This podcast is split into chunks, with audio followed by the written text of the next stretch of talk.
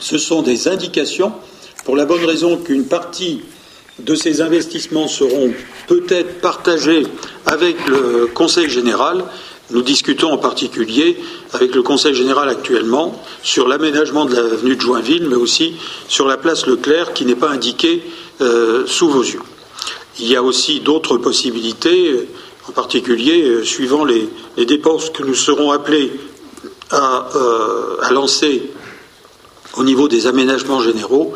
Euh, nous pensons qu'une partie des recettes euh, d'urbanisme pourront être utilisées euh, pour le pavillon Baltard lui-même, qui nécessite une réhabilitation dans les années qui viennent. La réhabilitation, on l'a prévue dans 2012, avec une aide de l'ordre de 40% de l'État au travers de la DRAC d'Île-de-France. Donc je continue la programmation urbaine prévisionnelle. Alors, ce qui s'est passé, c'est qu'il y a eu un certain nombre de changements entre le projet de départ et le projet abouti aujourd'hui. Le premier changement, c'est que dans le projet de départ, la RATP nous avait fait part, la RATP entre parenthèses qui est, qui est propriétaire des terrains, avec le STIF, mais le STIF, le syndicat des transports d'Île-de-France, n'a qu'une petite partie euh, de la propriété du foncier, la RATP avait prévu euh, de quitter nos gens pour s'installer à Joinville et par conséquent nous libérer un certain nombre de potentialités. Or, euh, l'opération Joinville n'ayant pas pu se faire pour eux, la RATP nous a fait savoir en cours de montage qu'elle préférait rester sur le site de nos gens, mais avec des exigences d'ailleurs supérieures aux locaux qu'elle possède déjà sur le site. Donc vous voyez 2840 mètres carrés. Certains se sont euh, émus euh, du fait qu'il y avait un changement dans la répartition euh, des mètres carrés, mais il est évident que le maintien de la RATP nous a intéressés. Ce maintien se fait au détriment, entre autres, d'une, disons, d'une moyenne surface commerciale qui devait être installée en rez-de-chaussée et avec des, euh, stockages en, sous-sol. Mais enfin, maintenir la RATP sur le site était intéressant pour nous, notamment en matière de contribution sur la valeur ajoutée et sur le foncier. Ensuite, euh, vous voyez le détail des mètres carrés. Ce qu'il faut dire, c'est qu'il y avait euh, dans ce programme, comme l'indiquait William Jem, des équipements publics. Ces équipements publics cet équipement public, puisque c'en était un de taille importante, c'était une médiathèque que nous voulions installer sur une dalle qui aurait recouvert la nouvelle gare des autobus euh, à l'aplomb euh, du RER. Et euh, sur cette dalle devait être installée une médiathèque d'environ 1800 mètres carrés. Alors, tout d'abord, la dalle. La dalle a été supprimée suite aux interventions euh, des riverains de la place Leclerc qui ne voulaient pas voir une plateforme euh, à hauteur de 4 mètres euh, ou 4 mètres 5 mètres et qui préféraient pour la gare des autobus avoir des protections plus légères d'une gare aérienne recouvrant ces protections recouvrant la partie où stationnaient les autobus avec une, végétalisation de ces protections. Le deuxième point, donc, nous avons supprimé la plateforme, la, dalle, et puis sur la dalle, il y avait euh, la médiathèque, et la médiathèque faisait, euh, enfin euh, les riverains de la rue des Marronniers, qui se situait face à cette médiathèque. Nous avons supprimé la médiathèque pour aller dans le sens des souhaits des riverains de l'avenue des Marronniers. Donc l'équipement principal, c'était celui-là, Aujourd'hui, la médiathèque, nous avons prévu de la, de enfin de l'installer euh, à l'occasion de la, de la restructuration du centre-ville et de la reconstruction du marché. Euh, donc on n'aura pas perdu la médiathèque, mais elle ne sera pas sur ce site-là. Cependant, en matière d'équipement public, il y a tout ce qui était sur la diapo précédente, euh, plus une crèche que vous voyez ici, qui sera partagée avec les, à la fois avec l'hôpital public et la société mais, mais que la, ville pourra gérer et ouvrir des, berceaux pour les nojentés. Donc voilà aujourd'hui la répartition des mètres carrés prévus dans cette opération, sachant que en ce qui concerne les commerces, euh, nous avions un dilemme. Euh, est-ce que nous devions pardon, dynamiser les commerces sur ce site ou euh, nous contenter d'intégrer des commerces complémentaires à ceux existants dans le quartier plutôt que concurrents. Et c'est le premier point que nous avons retenu, ce qui fait que les 1700 mètres carrés seront des commerces qui seront discuter avec euh, l'association des commerçants de Nogent et ses représentants de la place Leclerc que nous rencontrons périodiquement pour euh, faire en sorte que euh, la dynamique commerciale ne soit pas un handicap pour les commerces existants, mais au contraire un plus pour leur permettre de se développer. la suite, c'est le contrat de programme Ville, RATP et FAGE alors que dit le contrat de programme? Eh bien, il définit les intentions de programmation urbaine, les procédures administratives. Les procédures administratives sont très simples, puisqu'on retombe dans le droit commun, dans la mesure où il, est envisagé dans ce contrat de programme que EFAGE nous présentera les avant-projets de permis de construire et que ces avant-projets seront discutés avant le dépôt des permis de construire et que les avant-projets en question feront l'objet d'une exposition et d'un débat dans des ateliers thématiques que nous reprendrons spécialement avant d'envisager de proposer une modification du plan d'occupation des sols. C'est la, la, particularité de ce programme, de ce projet, qui est une déclaration de projet, c'est-à-dire qu'en fait, on ne modifiera, on ne proposera la modification du poste par l'intermédiaire du conseil municipal et d'une enquête publique qu'à la lecture euh, des avant-projets qui nous seront proposés. Les procédures foncières, bon, tout cela est assez simple, on sait le faire. Il faut déclasser, bien sûr, du domaine public des, surfaces qui sont actuellement utilisées par la RATP. Le cadre économique et les dispositions financières devront être euh, finalisés. Le calendrier prévisionnel que je vous montrerai tout de suite après euh, sera précisé.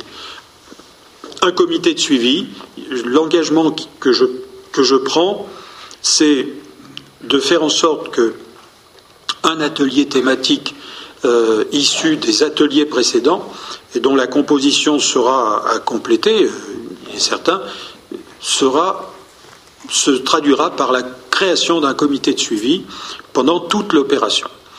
Les garanties pour la ville. La ville approuve le poste, comme je viens de vous le dire, après enquête publique et à la vue des pré-dossiers de permis de construire. Les services fiscaux estiment le montant du PLD prévisionnel.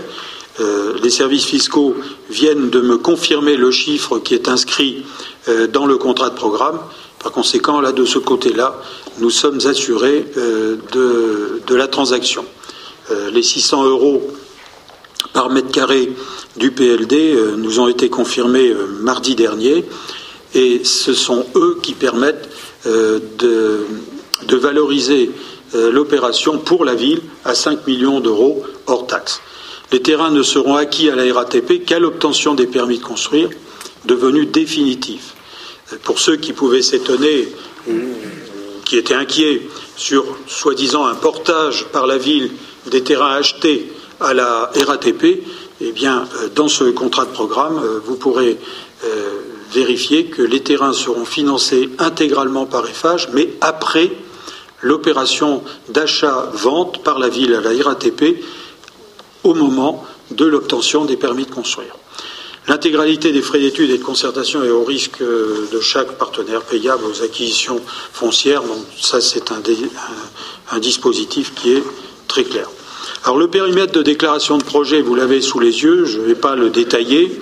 Il concerne bien sûr l'ensemble des terrains qui appartiennent à la RATP y compris d'ailleurs euh, concernant, pour ceux qui ne, le connaissaient pas jusqu'à présent, y compris euh, je tiens à rappeler la place Pierre-Sémar. Beaucoup de Nogentais ne savent pas que le stationnement place Pierre-Sémar et l'ensemble de la voirie face à l'ancienne gare de la Bastille appartiennent à la RATP. Dans cette opération, une valorisation de, cette place et surtout les, anciens locaux de la RATP pourront être euh, valorisés pour le compte de la RATP. Et euh, nous avons d'ailleurs, lors d'un groupe thématique ou d'un conseil de quartier, nous avons euh, entendu des suggestions très intéressantes qu'on a transmises à la RATP qui acceptent le principe de mettre en rez-de-chaussée de, ce qui sera réalisé en lieu et place de, la gare qui est devenue assez vétuste, des commerces et des services, euh, comme cela a été suggéré euh, par, euh, par, par, le conseil de quartier, du quartier, le conseil du quartier. On va passer, et voilà donc le calendrier prévisionnel, vous l'avez sous les yeux. Nous sommes donc aujourd'hui le, euh, en, mars 2010, donc euh, après l'avis du conseil municipal, le, contrat de programme euh, sera signé par les trois partenaires. les dépôts de permis de construire seront ensuite, les projets de permis de construire nous seront ensuite soumis avant l'été. Une exposition publique de ces projets sera réalisée avec dans le cadre de l'enquête publique.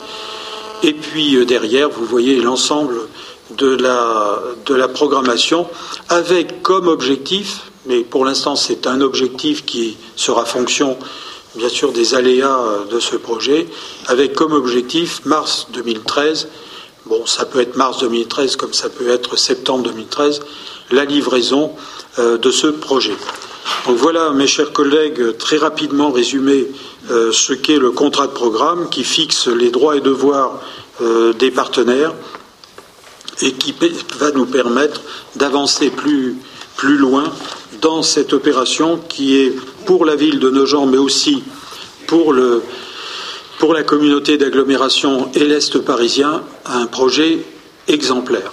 Ce que je peux vous ajouter pour conclure euh, provisoirement, c'est que le dispositif qui a été mis au point euh, pour ce projet, le, dispositif de déclaration de projet en tous les cas et de contrat de programme, intéresse particulièrement euh, le secrétariat d'État chargé, de, la région capitale, puisque il, m'a été demandé récemment de, venir plancher devant les services du secrétariat d'État en vue de, d'utiliser tout ou partie de ce dispositif pour le système de transport rapide, euh, la double boucle du métro automatique euh, qui euh, qu'il est prévu de réaliser une fois la loi sur la création de la Société du Grand Paris sortie du Sénat dans les mois qui viennent, puisque a priori le débat continue et cette loi a été particulièrement amendée pour la rendre un peu plus respectueuse des collectivités locales. Le dispositif que nous avons mis en place euh, préfigure un peu les relations que l'État souhaite avoir avec les collectivités. Et tout cela pourquoi? Parce que c'est véritablement une approche partenariale qui a été montée là, euh, partenariale euh, dans des conditions assez particulières, puisque en réalité, dans cette opération, la ville ne possède pas un seul mètre carré de terrain, et à la suite de cette valorisation d'un site qui était inutilisé, euh, elle pourra sortir euh, l'équivalent de 7 millions d'euros TTC euh, pour réaliser un certain nombre d'équipements à proximité de, de ce site. Voilà. Y a-t-il des questions, des commentaires, des déclarations sur ce sujet? Monsieur Mastrojani. Oui, c'est une petite transition avec la délibération précédente. Euh, euh, je ne sais pas quand va être établie la carte des, bruits stratégiques. Euh, notre ami Jean-Luc Moretti ne peut pas, me le dire. Mais j'ose espérer qu'elle ne commencera pas ces études, ces relevés à partir de,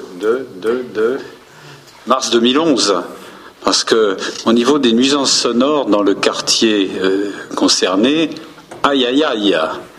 Euh, non, écoutez, est-ce que non, non, non, mais c'est sérieux ce que je vous dis. oui, c'est ça. Non, mais l'ampleur du chantier, parce que bon, au, point où on en est, je pense, c'est difficile de vous empêcher d'aller jusqu'au bout de, votre démarche. ce chantier se fera, enfin, j'imagine. Hein. Un sauf cataclysme que vous, évoquiez tout à l'heure. Enfin bon, non, non, je, m'égare. Euh, non, non, sérieusement, les nuisances sonores liées au, chantier pluriel de, ce secteur vont être colossales. Je veux dire, moi, je, bon, je vais rappeler humblement euh, les nuisances énorme qu'ont subi les riverains des avenues Val-de-Beauté, Smith-Champion au cours de cette année. Oui, au cours de l'année écoulée, plutôt. Avoir eu mal, euh, vous avez quand même un résultat. Oui, non, mais d'accord, mais alors attendez, à ce niveau. Je ne vous ai jamais entendu d'ailleurs euh, sur le résultat de Val-de-Beauté, Smith-Champion. D'accord, d'accord, d'accord, d'accord. Avant les travaux ont râlé sérieusement, mais depuis, depuis que c'est terminé, j'ai pas entendu un seul riverain me dire ah bah tout compte fait, c'est pas si mal que ça. Oui, non, non, ça mais faisait 20 ans qu'on l'attendait. D'accord, d'accord quand on veut avoir quelque chose de de meilleure facture, il faut souffrir un tout petit peu. Oui, un tout petit peu, le, terme est faible là. Quand vous faites vos papiers peints dans votre salon, vous déplacez les meubles et puis ça vous terme pendant un mois. Je sais pas, moi, je, enfin, c'est une réflexion personnelle. Je crois que si on faisait des études sérieuses sur euh, l'impact sur, la, des, sur les santé individuelles de, en termes d'épuisement nerveux, de, de, des nuisances. Oui, non, mais attendez, euh, c'est facile, c'est facile d'en rigoler quand on n'est pas concerné enfin, je peux vous dire, Monsieur Mastrojani, qui est juste à côté, on va lui donner une mission. Non mais euh, ah oui, d'accord, oui, ça va devenir un hôpital pilote, oui, pour les sourds et malentendants, oui. Non, mais attendez, non, non, non, non, je suis sérieux. Ça va être le, chantier va être extrêmement nuisant pendant deux ans et peut-être plus. On parie, on parie. Ah bah oui, bien sûr, on parie. Ce sera un chantier, sais pas quoi, mais... ce sera un chantier haute qualité environnementale dont vous ne verrez pas les effets vous ne les entendrez pas pour une bonne raison que le travail qui va être fait n'est pas un travail de démolition, c'est un ah travail de déconstruction. C'est-à-dire que le, ça ne va pas être de marteau-piqueur qui va vous mettre en l'air un, parking aussi affreux d'ailleurs entre nous, euh, mais euh, il va être déconstruit par élément. On va l'enlever par élément parce que vous pensez, vous pensez bien qu'au-dessus, au-dessus du RER, e on ne va pas emmener euh, des marteaux-piqueurs alors que le trafic du RER e va continuer pendant toute cette période. Et puis en finale, et puis en finale, ce qui nous préoccupe, Monsieur Mastrojani, c'est la, en attendant.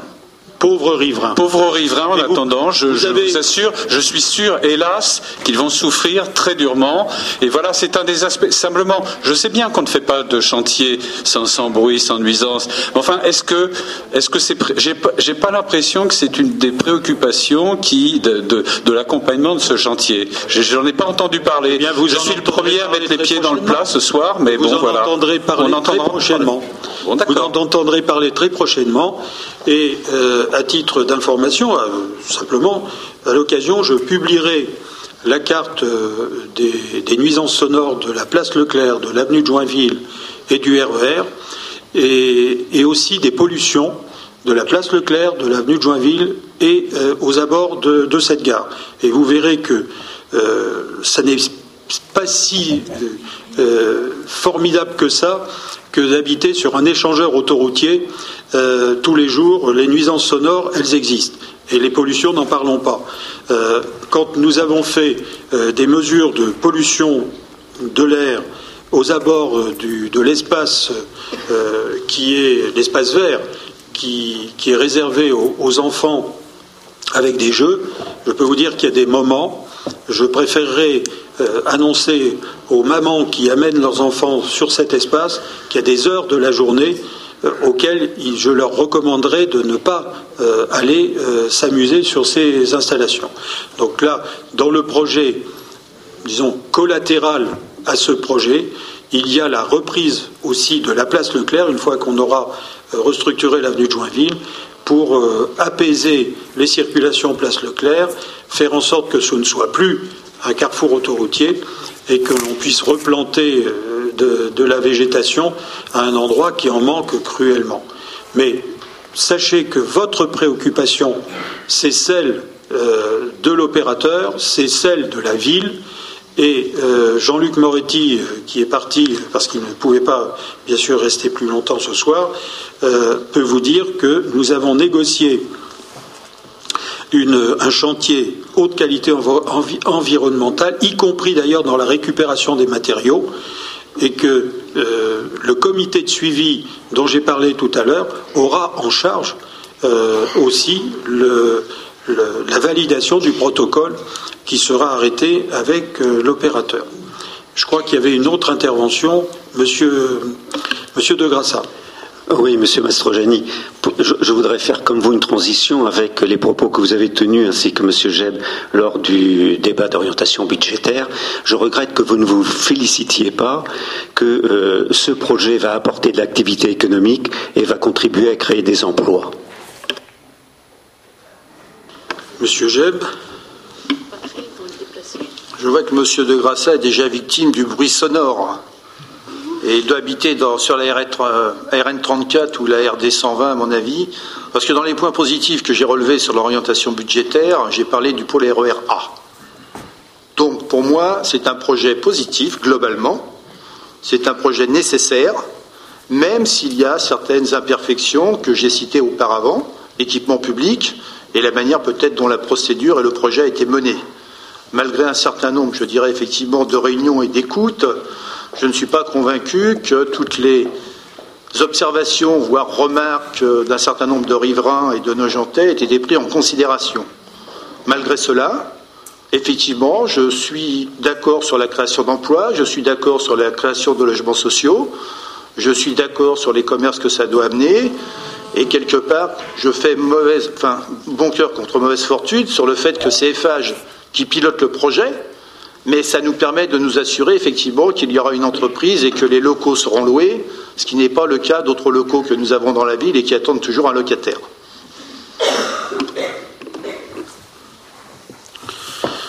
Très bien.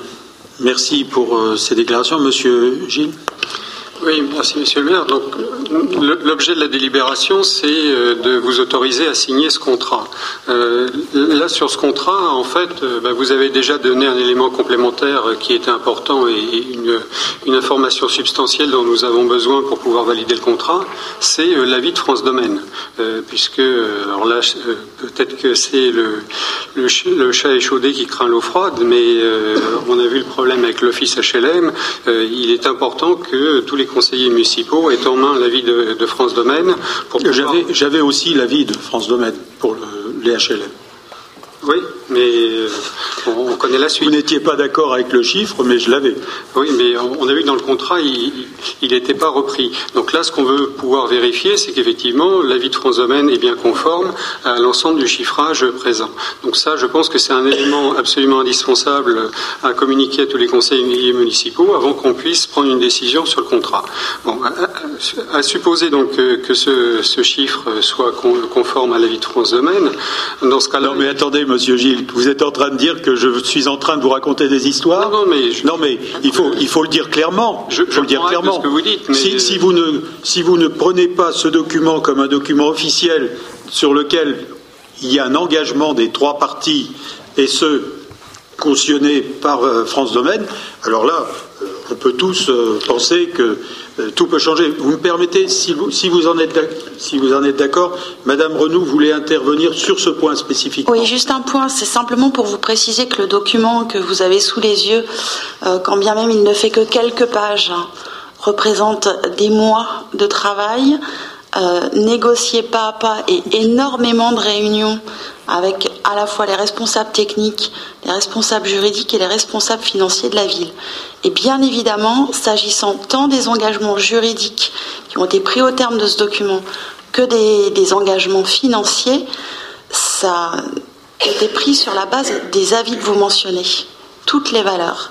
Et c'est ce qui a fait, enfin, ce que vous voyez, ce que vous avez comme document aujourd'hui, évidemment, est un document euh, fini, abouti, qui ne fait que quelques pages, mais on pourrait vous sortir des kilos et des kilos de versions de ce document-là qu'on a fait. Et c'est vraiment sur la base de l'avis des domaines qui ont été rendus. Très bien. On avait bien compris qu'il y avait eu différentes négociations et différentes évolutions dans le dossier, j'y reviendrai après. Mais simplement, donc, si l'avis de France Domaine maintenant est officiel, euh, il faut actualiser le document, puisque le document comporte euh, des, notamment le début du titre 4, il est dit dans l'hypothèse euh, où les avis rendus de France Domaine ne seraient pas conformes aux prévisions présentes, les parties détermineront la suite à donner. Donc il n'y a plus lieu d'avoir ça dans le contrat. Donc il faut déjà non, actualiser le document. Non, non, non, non, je suis pas d'accord avec vous. Euh, ce qui est écrit là euh, traduit le fait que c'est un contrat de programme. Et un contrat de programme, c'est un contrat qui peut évoluer demain. Et à chaque fois qu'il y aura une évolution, il y aura de nouveau une négociation.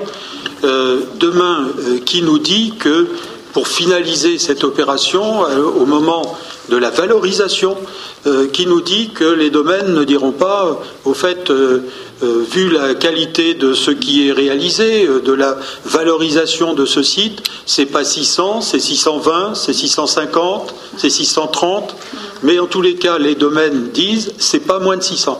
Et c'est ça qui est important pour nous. Techniquement, en fait, les avis des domaines, c'est quoi? C'est un avis de valeur qui est conféré, enfin rendu par les services fiscaux, mais qui, contrairement à ce qu'on pense, n'a pas de durée de validité fixe. Tout le monde dit que l'avis des domaines a une durée de validité d'un an, c'est faux. Il peut avoir une validité, une durée de validité inférieure ou supérieure. Ce qui change, c'est les circonstances économiques de l'opération. Donc, le document qui a été fait a été fait sur la base des avis qui avaient été rendus par les services fiscaux, mais bien évidemment, eu égard d'une part à l'évolution peut-être prévisible du programme ou des discussions entre les partenaires ou l'évolution tout simplement de la situation économique, on sera très certainement amené à redemander un avis des valeurs, euh, à l'actualiser en fait vis-à-vis des services fiscaux, ne serait-ce que parce que à partir du moment où on va acheter les emprises foncières et ensuite les revendre, on devra pour la ville prendre des délibérations au vu d'un avis des domaines actualisé. Alors, là, nous sommes dans, un contrat de programme. Dans ce cas, il faut au moins prévoir la possibilité, euh, c'est pas la possibilité, l'obligation de soumettre euh, ces nouveaux accords suite à l'avis définitif des domaines, puisque je comprends bien que l'avis pour l'instant est un avis à minima, c'est-à-dire minimum 600 euros du mètre carré. Bon, ce que certains disent depuis le début, c'est que 600 euh, euros du mètre carré est plutôt une sous-évaluation. Donc, quand on aura l'avis définitif du domaine, qui va refaire, on va être obligé de refaire l'ensemble de la simulation financière, il faudra qu'il y ait à ce moment-là un avis, du, euh, pas un avis, une décision du conseil municipal. Mais pourquoi, pas se permettre Pourquoi vous nous donnez moi, je trouve merveilleux quand, vous intervenez, euh, vous, vous voulez nous donner des leçons. Mais les leçons, mais Monsieur Gilles, je vais être sûr des engagements. Monsieur Gilles, Monsieur Gilles, je ne peux signer aucun document sans être passé devant le conseil municipal. Donc je ne vois pas pourquoi vous passez votre temps à suspecter une procédure en dehors de ça. C'est le conseil municipal qui sanctionnera l'ensemble de l'opération. Seulement, je vais vous, préciser un petit point que vous laissez rapidement de côté. L'engagement des FAGE aujourd'hui est identique à celui du départ.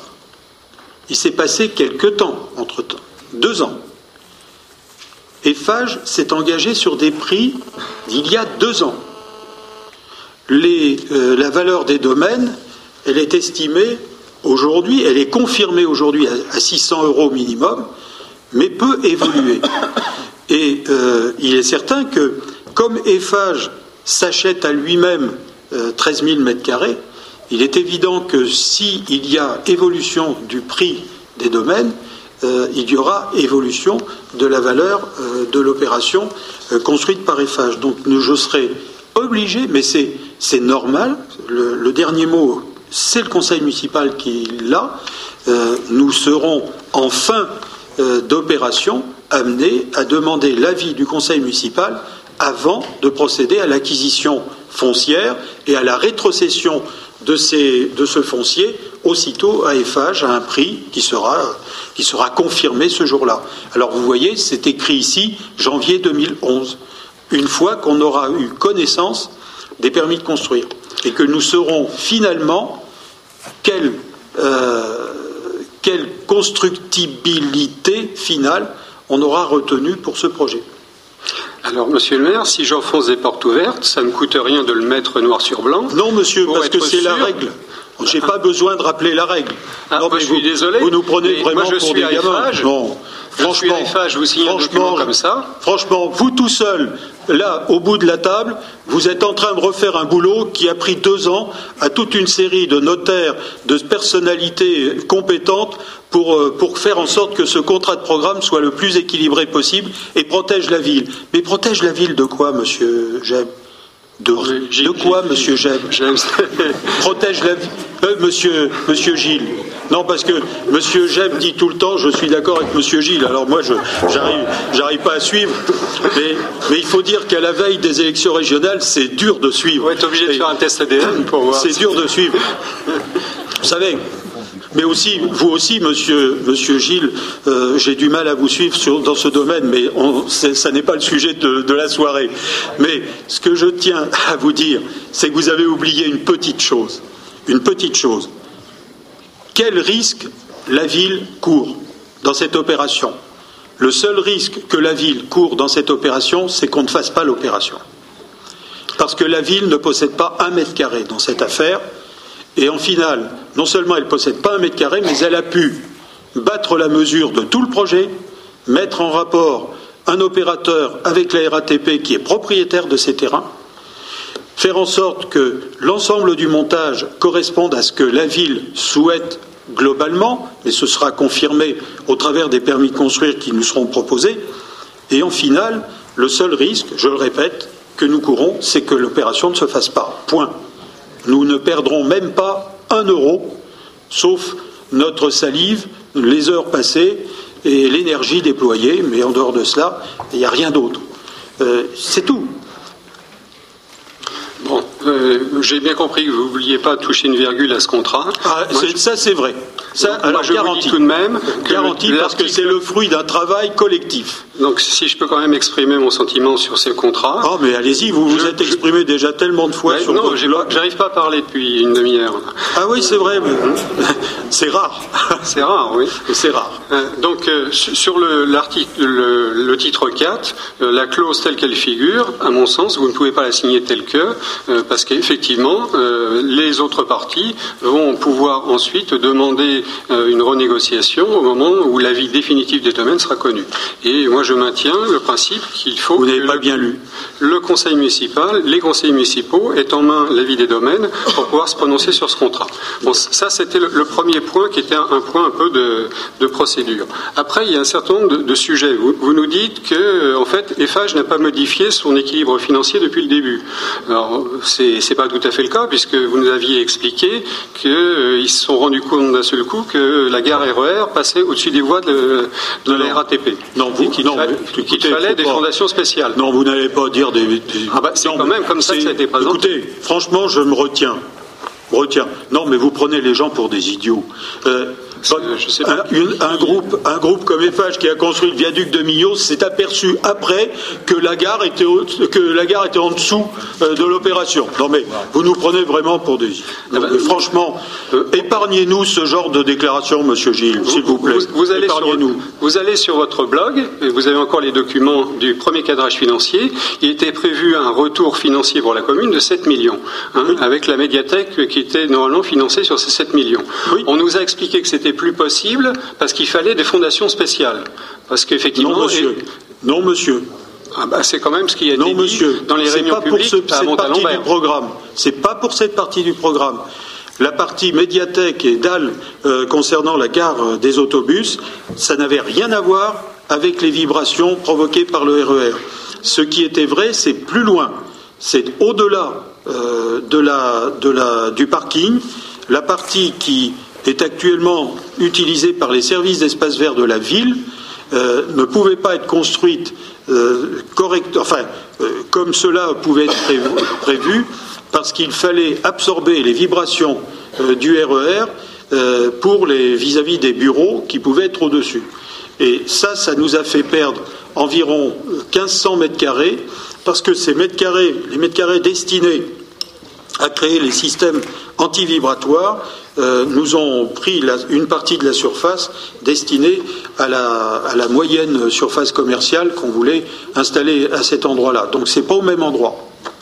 Non, mais j'ai jamais dit que c'était au même endroit. J'ai dit qu'en termes d'équilibre financier, il était prévu au départ 7 millions de retours sur la commune, qui ont disparu, au motif qu'il y a 4 millions 250 000 euros de fondation spéciale. Et euh, je pense qu'il serait quand même intéressant qu'on ait le détail des coûts réels pour EFAGE et de voir euh, effectivement euh, quelle est la plus-value que fait EFAGE sur l'opération. Là, on nous donne une ligne globale de 67 millions de coûts de construction, 8 millions d'honoraires et on nous explique que ben voilà, il n'y a plus de marge de négociation. Alors c'est quand même, euh, à mon sens, euh, le, cœur du projet. On, se doit d'avoir un minimum d'informations là-dessus, sachant que par ailleurs, sur d'autres petites lignes, on a des, informations très détaillées à la centaine d'euros. Donc là, il y a vraiment une disproportion. Euh, il faudrait être sûr quand même que le, calcul économique n'est pas complètement disproportionné, parce que par rapport à, ce qu'on accorde à EFAGE, je, je, vous fais quand même euh, remarquer qu'on a déjà fait un cadeau au dernier conseil municipal en acceptant de réduire la contrainte sur les places de parking pour la résidence de tourisme. C'est un coût, euh, c'est du bénéfice pour EFAGE. On fait un autre cadeau qu'on découvre aujourd'hui dans le contrat, c'est qu'en fait, il y a plus, on n'impose plus de logements sociaux sur le programme EFAGE, on reporte les logements sociaux sur la place Sémar euh, RATP. Alors c'est très bien qu'on fasse des logements pour les agents de la RATP, ça c'est une très bonne chose, mais moi je ne vois pas pourquoi est-ce qu'on allège la contrainte de logement social sur le programme de construction des phages. C'est un nouveau cadeau financier. Donc on multiplie, depuis deux ans, on multiplie les cadeaux financiers pour les phages. Donc euh, c'est quand même des éléments qui mériteraient un minimum de discussion. C'est la première fois qu'on a des éléments euh, de, financiers, c'est la première fois qu'on peut en parler. Donc euh, c'est quand même un, vrai sujet et ça renvoie aussi à la, question du chiffrage global avec l'avis des, des domaines. Donc ça c'était pour les aspects financiers. Après il y a d'autres sujets dans le contrat qui, à mon sens, euh, euh, ne sont pas acceptables tels que. Si vous avez regardé, euh, vous l'avez forcément regardé attentivement, l'article. Non, je ne l'ai pas regardé. Vous pensez bien que je vous présente un document qui m'était arrivé hier. Voilà. Alors dans ce cas-là, moi je vous invite à regarder quand même l'article. C'est l'article 12. Non, mais pourquoi vous ne nous avez pas dit ça en commission des finances, monsieur Gilles? Moi, je, vous dis ça aujourd'hui parce qu'on est censé prendre position aujourd'hui? Pourquoi vous ne l'avez pas, dit Pourquoi vous ne l'avez pas dit pendant les programmes thématiques, les réunions thématiques au cours desquelles on a donné tout le temps, tout le temps l'évolution des dossiers? Pourquoi vous attendez ce soir pour nous dire tout ça? Et d'ailleurs pour nous dire des choses que je pour une partie que je ne comprends pas. Mais enfin, ça, c'est. oui, ce n'est pas peine que je les dise avant. Euh, surtout, la vraie question, c'est que la au dernier conseil municipal, je vous ai demandé ce, cadrage juridico-financier. Hum. On devait l'avoir pour le 8 février. On l'a pour le 8 mars. Oui. Euh, donc, euh, moi, je Parce qu'on y a encore travaillé, c'est vrai. Voilà. C'est vrai. Donc, moi, je ne peux pas vous donner mon avis sur un contrat que j'ai pas vu. Ça, c'est vrai, c'est vrai. Hein, vous avez Alors, sur, l'article 12, quand même, je pense qu'il là, il faut quand même qu'on soit euh, assez attentif. Il est dit dans l'article 12 que euh, si euh, alors je retrouve la formule exacte, mais en, gros le sens c'est FH est d'accord pour acheter à condition qu'il n'y ait ni déféré préfectoral, ni recours gracieux, ni recours contentieux on sait tous autour de la table. Et ça n'est pas évident pour vous? Non mais c'est l'évidence. Enfin, il n'y a pas un seul programme en France, même une, un, petit immeuble de trois logements, vous avez un promoteur qui prend le risque d'engager des frais de permis de construire et de pas aller au bout de l'opération quand vous avez un recours, si vous avez un recours ou un retrait. Enfin, accessoirement, euh, Immobilier, euh, enfin FHTP, il va euh, les 20 millions et des poussières sans compter le budget travaux. Je ne sais pas si vous avez regardé le total, mais il y en a pour 113 millions d'euros. Vous pensez pas qu'il va emprunter un petit peu quelques sous à la banque. Et la banque, est-ce que vous pensez sérieusement qu'elle va avancer les fonds avant même de savoir que l'opération a une chance de sortir et que les permis ont un caractère définitif? Faut un peu savoir dans quel monde vous vivez là, hein, sincèrement. Je suis désolé, mais c'est pas à la commune de prendre ce risque. Mais, mais elle ne prend aucun risque, la commune. Vous ne lisez pas les documents, monsieur Gilles. Je suis désolé. Mais non. Euh, moi, je, je lis l'article 12. Il est dit que FH. Épargnez-nous, épargnez-nous quand même. Allez à la conclusion. Allez, Bah, je ne dis pas la conclusion. On est là Avancez, pour valider que- un contrat. Est-ce que tout le monde a lu le contrat Non, et personne le n'a lu, risque monsieur qu'il y a Gilles. On est Ah. tous idiots et on ne prend aucune précaution quand on vote, c'est vrai. Si, si vous On voulez tous signer les yeux fermés ce contrat, libre à vous. Moi, je suis désolé, l'article 12, Oui. je ne le signerai pas en Oui. l'état. Mais c'est pas à vous qu'on demande de Et, signer. et je refuserai de le signer. C'est pas à vous qu'on demande de signer. Eh ben voilà. Donc Soyez je vous dis, tranquille. l'article 12, il n'est pas acceptable tel que. Oui. Bah, Parce qu'on sait dites. très bien que des recours, il y en aura. Ne serait-ce que des Ah recours bon? gracieux. Ah, vous êtes au courant Tiens, c'est surprenant ça. Vous êtes déjà au courant qu'il y aura des recours, monsieur Vous, Gilles vous lisez mon blog, mais je suppose que vous lisez aussi les autres. Non, non, Il y a d'autres blogs mais- qui annoncent clairement qu'il y a déjà des, des procédures qui sont en préparation. Bien sûr, vous savez, les irresponsables dans une collectivité, ça existe. Des gens qui passent à côté d'une opération aussi importante pour l'avenir de notre collectivité, ça existe. Des gens qui ne pensent qu'à leur égoïsme personnel, ça existe. Ça, je le sais. Mais qu'un conseiller municipal puisse passer à côté d'une opération aussi importante pour l'avenir de sa collectivité, avec toutes les remarques que vous venez de nous faire, ça me surprend. Ça me surprend parce que les responsabilités, là où nous sommes placés, il faut les exercer et les prendre. Moi, j'ai pris la responsabilité de présenter au conseil municipal un document qui engage l'avenir de cette collectivité. Mais qu'est-ce que ça m'a- ça m'apporte à moi? Qu'est-ce qu'est-ce que ça me coûte? Rien du tout. Si demain vous ne voulez pas, si demain les recours font que cette opération ne fonctionnera pas, ça va me retirer quoi à titre personnel? Rien. La seule chose, c'est que je n'aurais pas fait mon travail si je ne présentais pas ce projet devant vous. Je n'aurais pas fait mon travail pour assurer l'avenir de cette collectivité. Pourquoi? Vous voulez vraiment que l'impôt ménage augmente dans les années à venir? Vous voulez vraiment que ce soit que les, les familles qui, portent les investissements de cette collectivité? Nous n'avons pas beaucoup de choix. Quels sont les autres mètres carrés qui sont disponibles dans cette ville pour créer de la valeur ajoutée de la richesse, des emplois? Donnez-moi les surfaces. Nous avons travaillé avec mon collègue Carrez sur trois sites. Le site de la Maltournée, le site du RERE et le site du RERA. Il n'y aura pas d'autres opportunités. Alors, le tout est de savoir ce que nous voulons. Si nous voulons rester en l'état, eh bien, que les personnes qui connaissent bien mieux l'intérêt euh, de notre collectivité pour l'avenir euh, bah, déposent des recours. Mais s'ils engageront leur responsabilité, nous, on aura engagé la nôtre. Et, puis, nos concitoyens bah, jugeront, jugeront qui a pris euh, les bonnes décisions au bon moment. Là, vous êtes en train de discuter sur des détails. Le contrat de programme, Monsieur Gilles, vous n'avez pas compris, mais ce n'est pas la première fois, vous n'avez pas compris que c'est un engagement mutuel pour un objectif commun. Point. Point. Point. Et ce, avec des personnes, avec des sociétés qui engagent des dépenses, et la ville joue les chefs d'orchestre sans engager un euro. C'est quand même fort, non? Vous devriez au contraire me féliciter, Oui. Madame Renou. Madame Renou. Juste un point parce que je voudrais bien que tout le monde comprenne un peu euh, ce que fait la ville là-dedans et je suis pas sûre que tous les conseillers municipaux et surtout le public qui est présent comprennent bien l'environnement juridique. Comme on l'a souligné et dit depuis le début, nous ne sommes pas propriétaires du foncier. Le propriétaire du foncier, c'est la RATP et le STIF. Or, le problème, c'est que ces sociétés-là, qui sont donc des entreprises publiques, n'ont pas la possibilité de vendre directement à un opérateur privé. C'est la raison pour laquelle la ville achète et revend. Donc oui, effectivement, il y a un risque sur les permis de construire. Il y a un risque de recours et il y a un risque de retrait. Mais le risque, il est collectif. Il est pour la RATP et le STIF qui risqueront de ne pas vendre les emprises foncières. Il est pour la collectivité qui aura engagé des études et du travail et qui n'ira pas jusqu'au bout du projet. Et il est pour le promoteur aussi qui a investi énormément de temps et d'argent dans les études.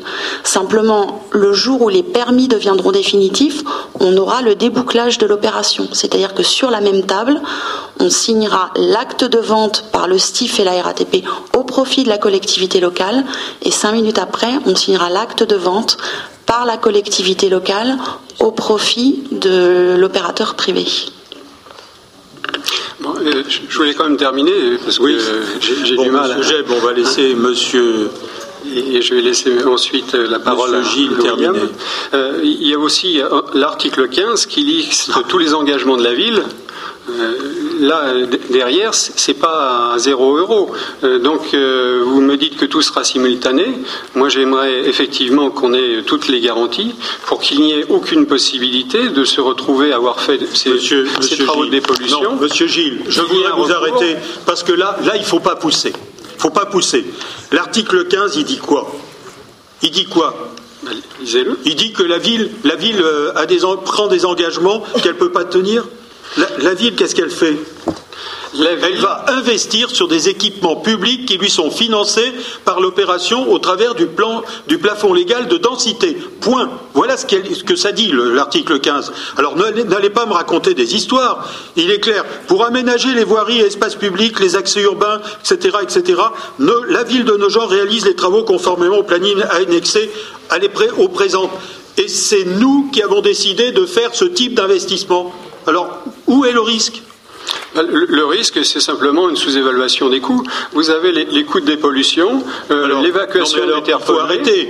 Le débat d'orientation budgétaire, le plan, le, budget prévisionnel 2010, euh, on est incapable d'estimer les coûts, on est incapable de, veiller à l'intérêt de la ville, on est incapable de beaucoup de choses. Heureusement que vous êtes là pour nous rappeler à l'ordre.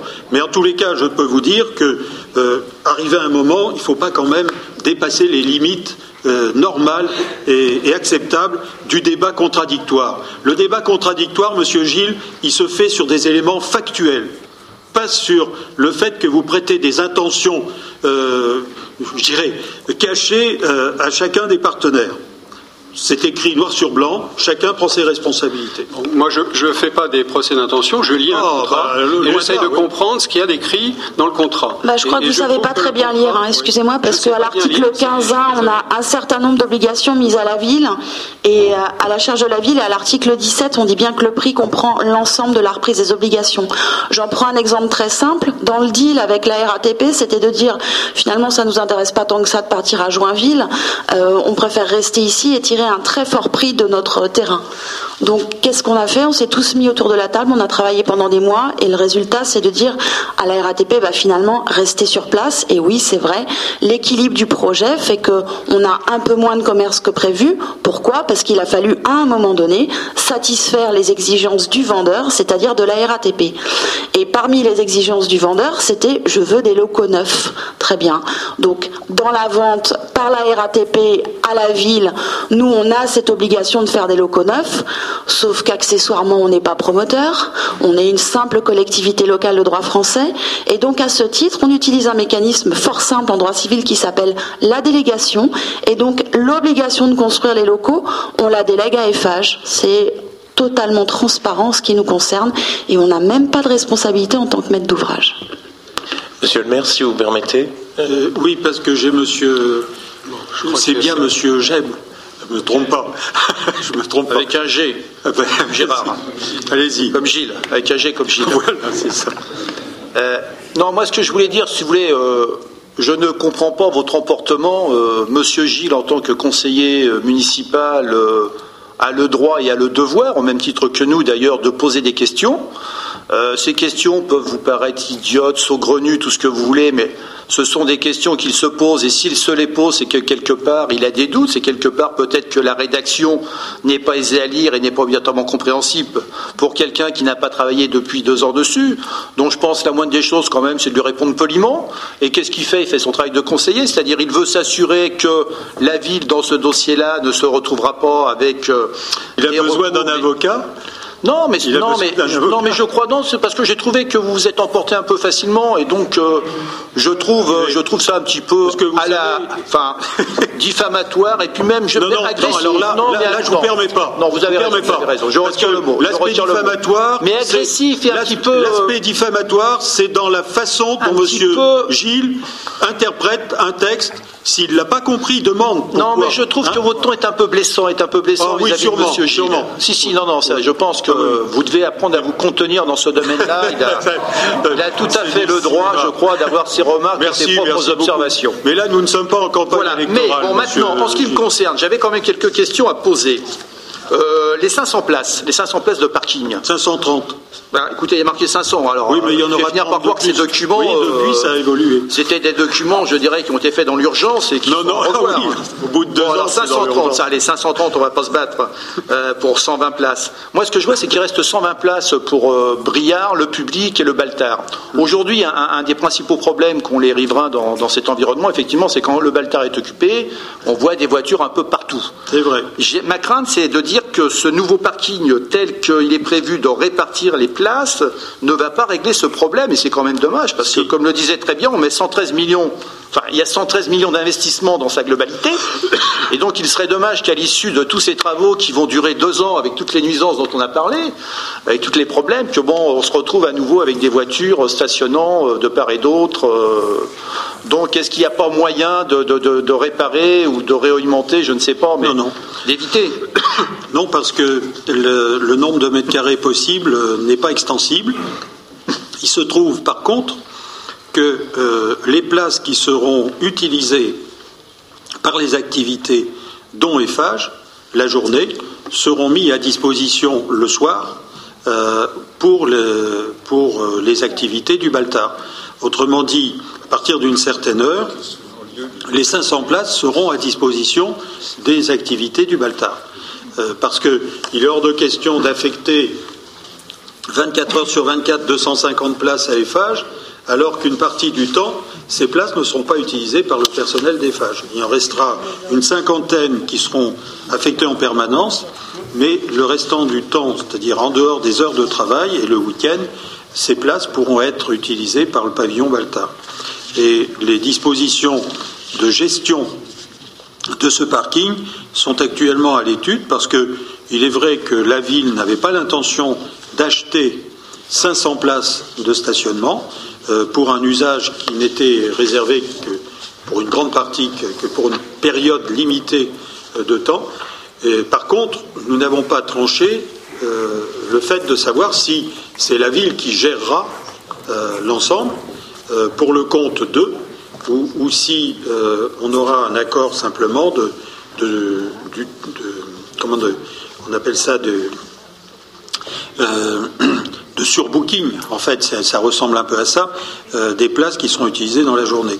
Donc le fait qu'aujourd'hui euh, nous ayons un peu plus de 500 places parce qu'il y a 30 places supplémentaires qui vont être affectées à la RATP pour, son usage propre, euh, est intéressant pour nous de toute façon parce que le soir, ce sera 500 places et non pas 120 ou 150 qui seront mis à disposition du Baltar.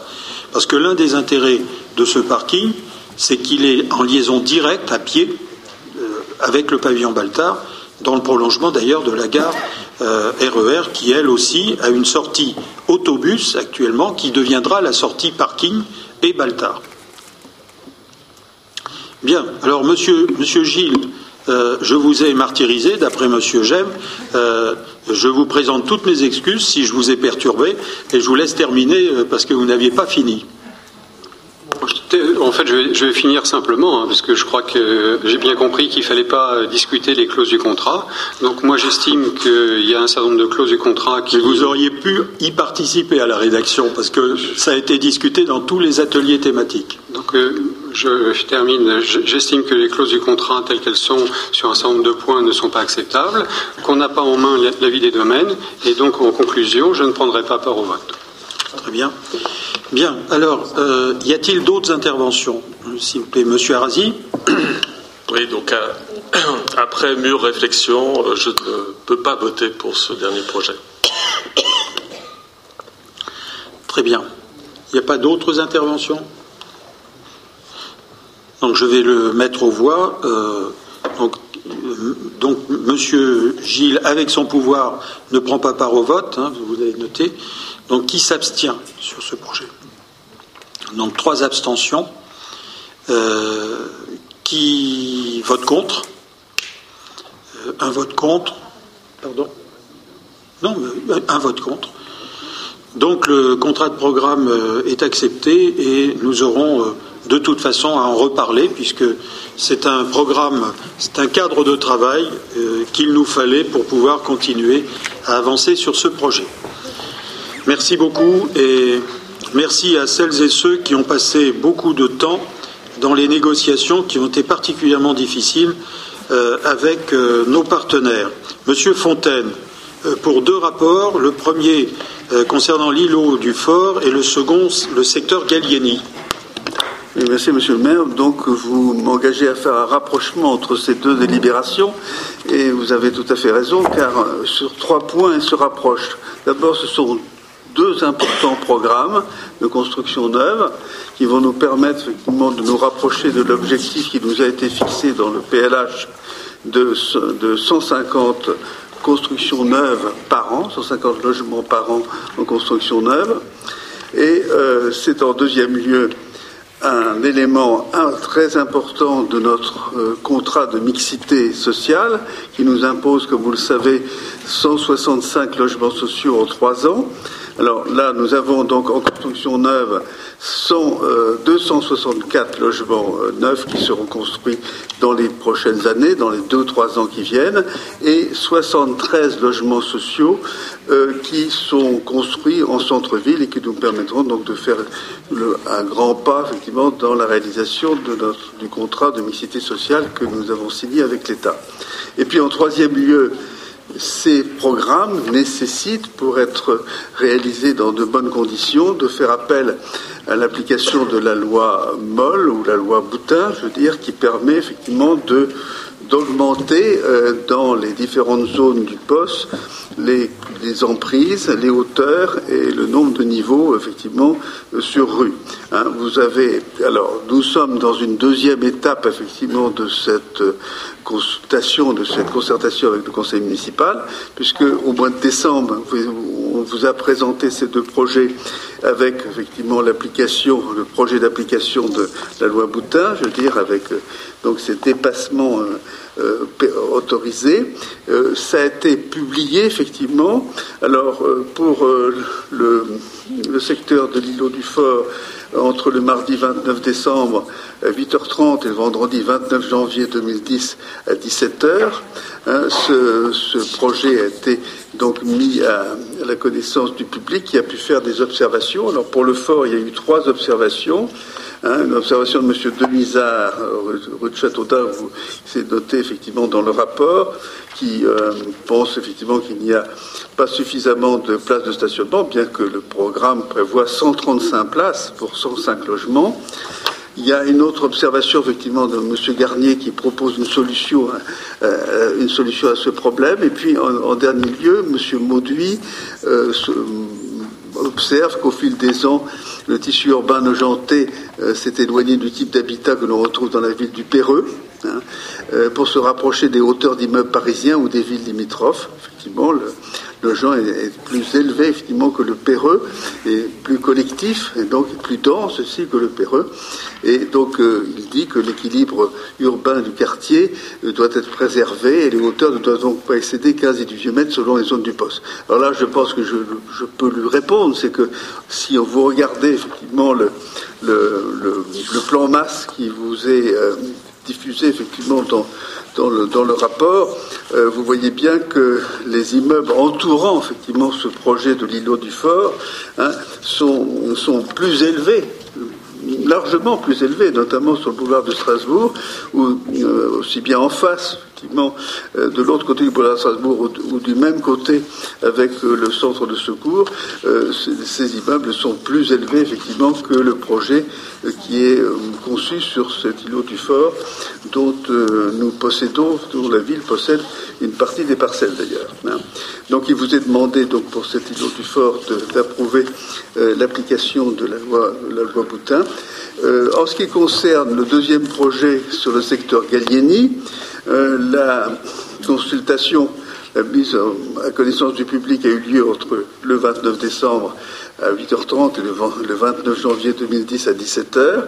Et il y a eu effectivement une seule observation, celle aussi de M. Mauduit, qui reprend donc sa critique en matière de, densification et d'élévation effectivement des, des, immeubles à Nogent.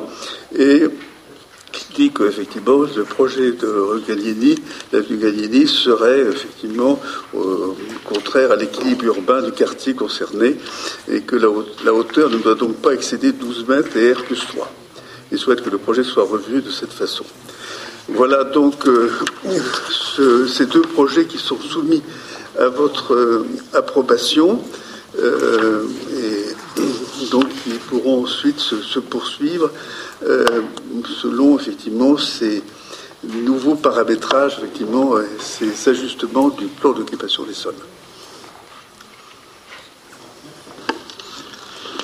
Donc y a-t-il des questions? Alors, bon, j'ai demandé à, Jean-René Fontaine euh, d'aborder les deux dossiers puisqu'ils ils sont sur le principe équivalent. Hein. Euh, donc, si vous intervenez, vous pouvez intervenir sur les deux, euh, et puis on, votera séparément, bien sûr, ensuite. Y a-t-il, Monsieur Mastrogeni voulait intervenir? Oui, oui, une question simplement sur les 31 euh, logements. alors, attendez, excusez-moi. Oui. Oui, 31 logements pardon, à, caractère social, oui, et les 42 logements dans, dans le second volet, là, est-ce que ce sont des logements HLM qui sont prévus? Oui, bien sûr, bien sûr. Non, non, c'est pas du HLM. Ça doit être du PLS ah, C'est des logements sociaux. ah oui, ben voilà, oui, oui, c'est le logement social, c'est pas tout à fait la même chose aussi. C'est l'éternel problème. PLS, ça veut dire prêt locatif social. oui, oui, je sais très bien. Oui, Social. Tout à fait. Ah oui, oui, c'est compris, effectivement. La loi SRU les, les retient comme telle. dans l'inventaire SRU, etc. Donc, je veux dire, euh, ah oui, ah oui, ah oui. Mais je, pense quand même que le genre, enfin, pas une partie de sa population a besoin d'habitation à loyer vraiment modéré. Alors, je ne suis pas sûr que ces logements soient des attendez, attendez, je veux dire, les 31 logements, effectivement, je pense sur le fort, sont en très grande partie du PLS, mais il y aura certainement un peu de plus et un peu de PLAI. Hein. Et en ce qui concerne les logements de l'avenue Gallieni, ce sont des studios, effectivement, qui seront loués à la NJT, par la NJT, effectivement, pour des euh, jeunes euh, en mobilité, des jeunes actifs en mobilité. Donc là, c'est souvent un financement, ça je ne suis pas, en ce qui concerne la résidence sociale, effectivement, que nous construisons pas, effectivement, c'est largement des PLAI, même à 90% des PLAI. Là, effectivement, je ne sais pas si c'est des PLAI ou des plus, mais c'est certainement pas des PLS. Hein. Il doit avoir, effectivement, avenue, avenue Gallieni, ça sera sans doute une grande partie des PLAI avec des plus. D'accord. Euh, par ailleurs, on ne peut que, constater une fois de plus que tout ce qui est euh, logement à caractère social est quand même concentré dans une partie de nos gens qui n'est pas, qui est toujours la même, hein, qui est le de gens, l'îlot du fort, c'est c'est typique. Hein. Voilà, ça c'est éternellement la, cette sorte de, de, comment dire, discrimination spatiale que, vous pratiquez, que vous entretenez depuis fort longtemps. Monsieur, Monsieur euh, cette remarque, euh, franchement, euh, n'est pas recevable pour, deux raisons. La première, c'est que le boulevard Gallieni, je ne vois pas pourquoi ce serait de la densification, puisqu'il n'y a pas d'autres logements sociaux en dehors de ceux qui sont à l'angle de Gallieni et du boulevard de Strasbourg, au-dessus de la petite supérette Casino. Euh, tout le reste, euh, c'est de, l'accession à la propriété dans le boulevard Gallieni. En ce qui concerne par contre le boulevard de Strasbourg, s'il y a bien un secteur de, la ville qui a des potentialités pour construire de la mixité euh, de l'habitat qui entraîne de la mixité sociale, c'est bien ce secteur-là. Or, depuis le début, nous avions annoncé que les acquisitions qui se feraient par la ville sur l'angle euh, route de Stalingrad, boulevard de Strasbourg, serait destiné pour partie à du logement social. Alors le logement social, euh, pour vous, c'est du logement HLM ben, Non, pas forcément. Euh, non, mais ça, c'est vous qui le dites. les besoins que nous avons sont parfois en logement HLM, mais n'oublions pas qu'on a quand même un peu plus de 1000 logements HLM dans le quartier euh, des Maréchaux, dans le quartier Plaisance, et qu'il nous manque un certain nombre de logements intermédiaires euh, qui euh, progressivement sont en train d'être réalisés au travers des opérations dont on parle. Alors, comment on peut classer, par exemple, des logements destinés aux étudiants ou aux travailleurs en voie de formation? Eh bien, là, c'est du PLAI. Le, logement destiné aux étudiants et, aux jeunes en formation, c'est du PLAI. Par contre, euh, les autres programmes sont soit des PLI, soit des PLS. Euh, on essaie d'avoir un équilibre. Tout récemment, vous avez voté une garantie euh, d'emprunt pour des logements situés rue Galbrun et une autre opération pour des logements situés euh, rue du Jeu de l'Arc. Et euh, dans l'accord qui a été passé avec l'opérateur, le second c'est 3F, le premier c'est une société qui s'appelle Batigère, je crois savoir, eh bien vous verrez revenez sur les rapports qui vous ont été présentés, vous verrez que dans les logements euh, de ces opérations, il y a du PLAI, il y a du PLS et il y a du PL du plus. Oui, c'est ça. Donc on essaie quand même d'essayer de, faire de la, euh, de la mixité euh, dans les différentes opérations qui ne sont pas forcément autour des, logements HLM du, du boulevard de Strasbourg. Donc, terminons sur le projet RER A. Eh bien, les logements sociaux qui seront réalisés euh, mélangeront du PLAI et du PLS. Et à chaque fois, la ville, euh, par sa participation, euh, a la possibilité d'attribuer une partie de ces logements en fonction de son engagement, notamment au titre de la garantie d'emprunt. Donc, OK pour les remarques que vous faites. Mais sachez que nous essayons, au gré des opérations en cours, d'aller dans le sens que vous indiquez. Euh, les, PL, les PLAI, Monsieur Fontaine, on en a aussi réalisé en mixité de l'habitat avec du PLS, là où, était l'ancienne poste, et en face 3F, non? C'est du PLS. En, face, 3F, effectivement, a fait du plus du PLAI et un peu de PLS. Hein. En plein cœur de ville. Mais, en général, le, préfet impose effectivement une mixité des différents types, je veux dire, selon, selon des, barèmes un peu différents, selon les quartiers, selon les types de financement, les fonciers, etc. Mais enfin, il y a toujours une obligation de faire un peu de PLAI, beaucoup de plus, et du PLS, je veux dire.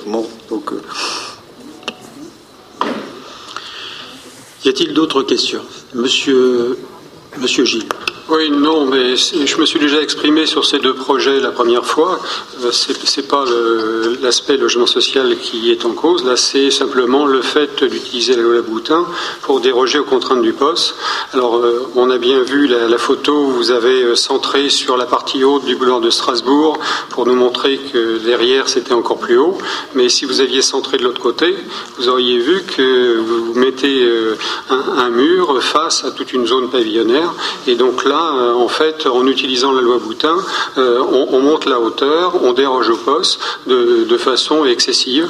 Et, c'est vrai pour euh, le quartier Gallieni, on va complètement aussi modifier l'aspect urbanistique du quartier. Donc sur ces deux dossiers, j'avais déjà voté contre la première fois, et je voterai à nouveau contre pour, pour ces motifs-là. Vous, vous me garantissez que ce sont des pavillons qui sont en face de l'opération route de Stalingrad?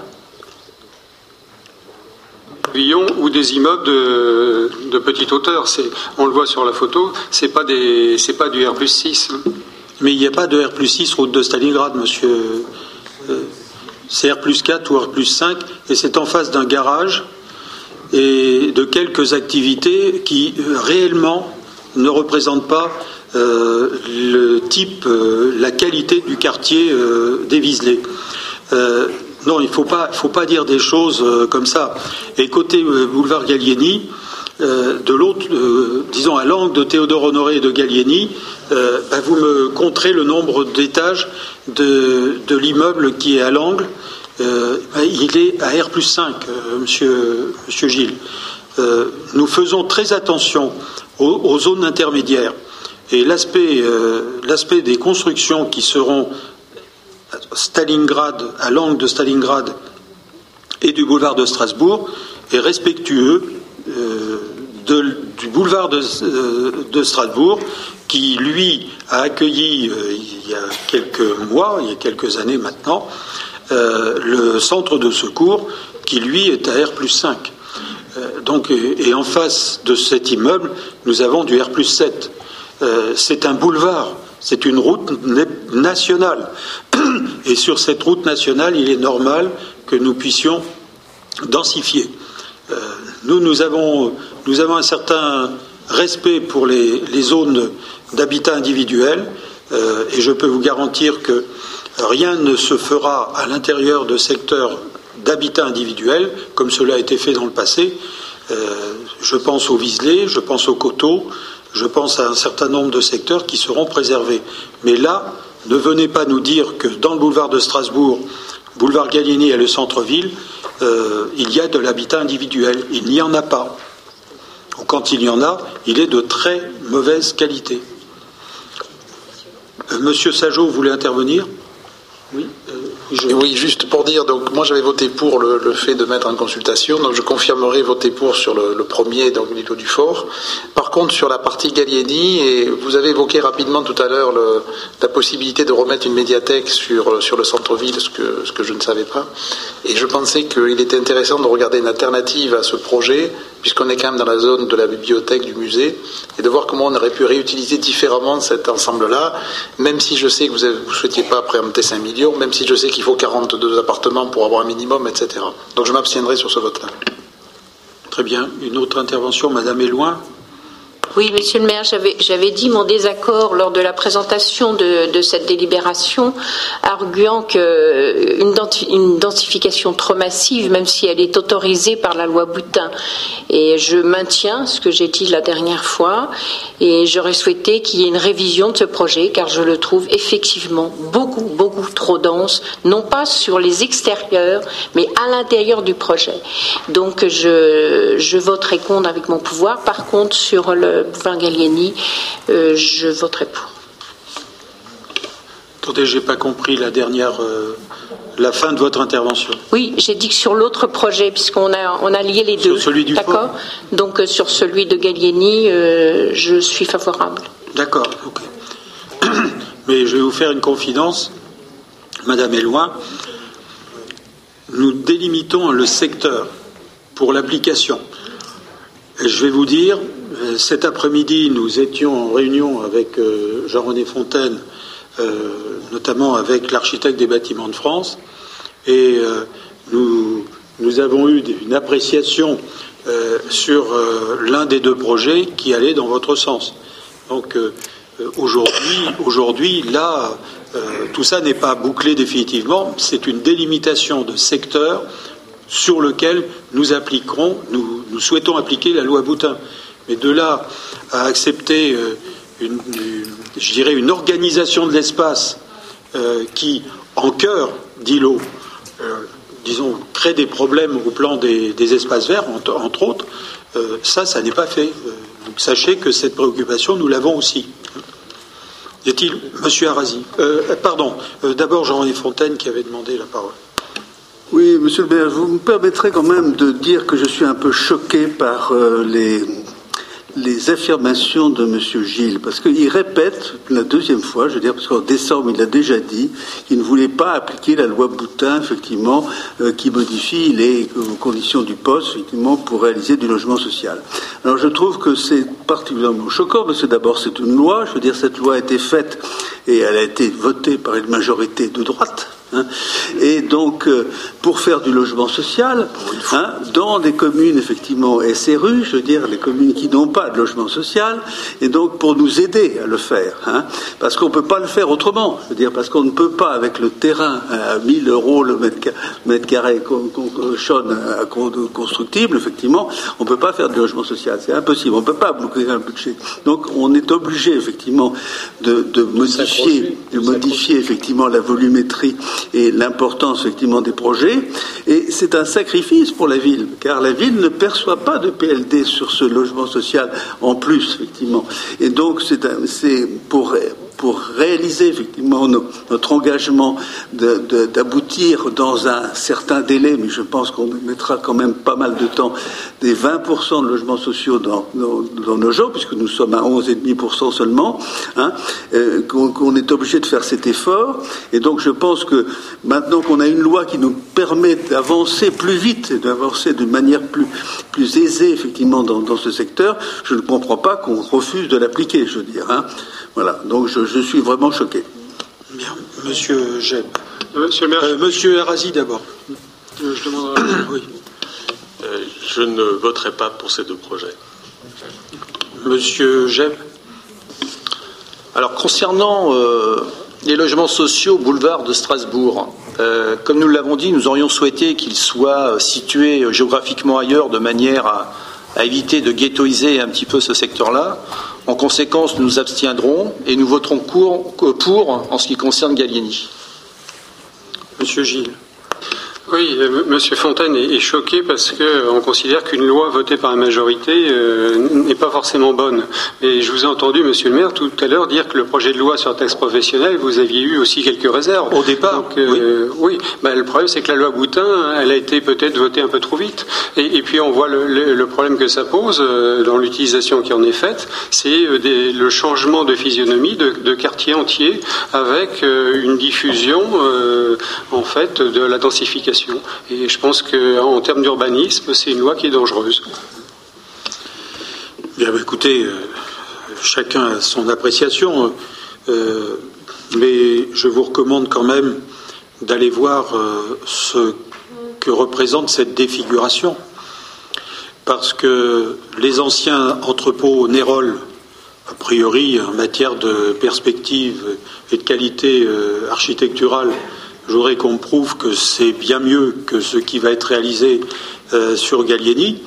Et puis, en ce qui concerne le quartier euh, du nouveau centre de secours, avec aux abords un certain nombre d'habitats abandonnés, euh, voire vétustes, voire délabrés, bah, je ne vois pas ce que nous allons faire par cette opération pour dégrader l'habitat de ce secteur. Moi, je pense plutôt au terme requalification et requalification sur une opération privée euh, qui nous permet de réaliser euh, du logement euh, social. La mixité de l'habitat, c'est une des politiques que nous avons présentées lors des dernières élections municipales.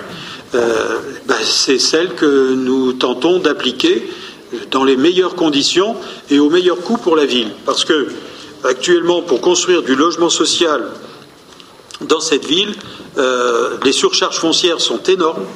Les surcharges foncières sont énormes et nous ne pouvons pas consacrer des sommes importantes du budget à acheter euh, du terrain, à préempter du terrain pour le revendre à prix plus bas que celui auquel on a acheté. Donc euh, là, ces opérations, si nous les laissons passer, il ne sera pas possible d'avoir une politique de logement pour tous. L'objectif, c'est d'avoir une proposition pour avoir un parcours résidentiel intéressant et intelligent, c'est-à-dire qu'en fait, partir du logement d'urgence pour arriver à l'accession à la propriété, euh, c'est pour nous une des stratégies.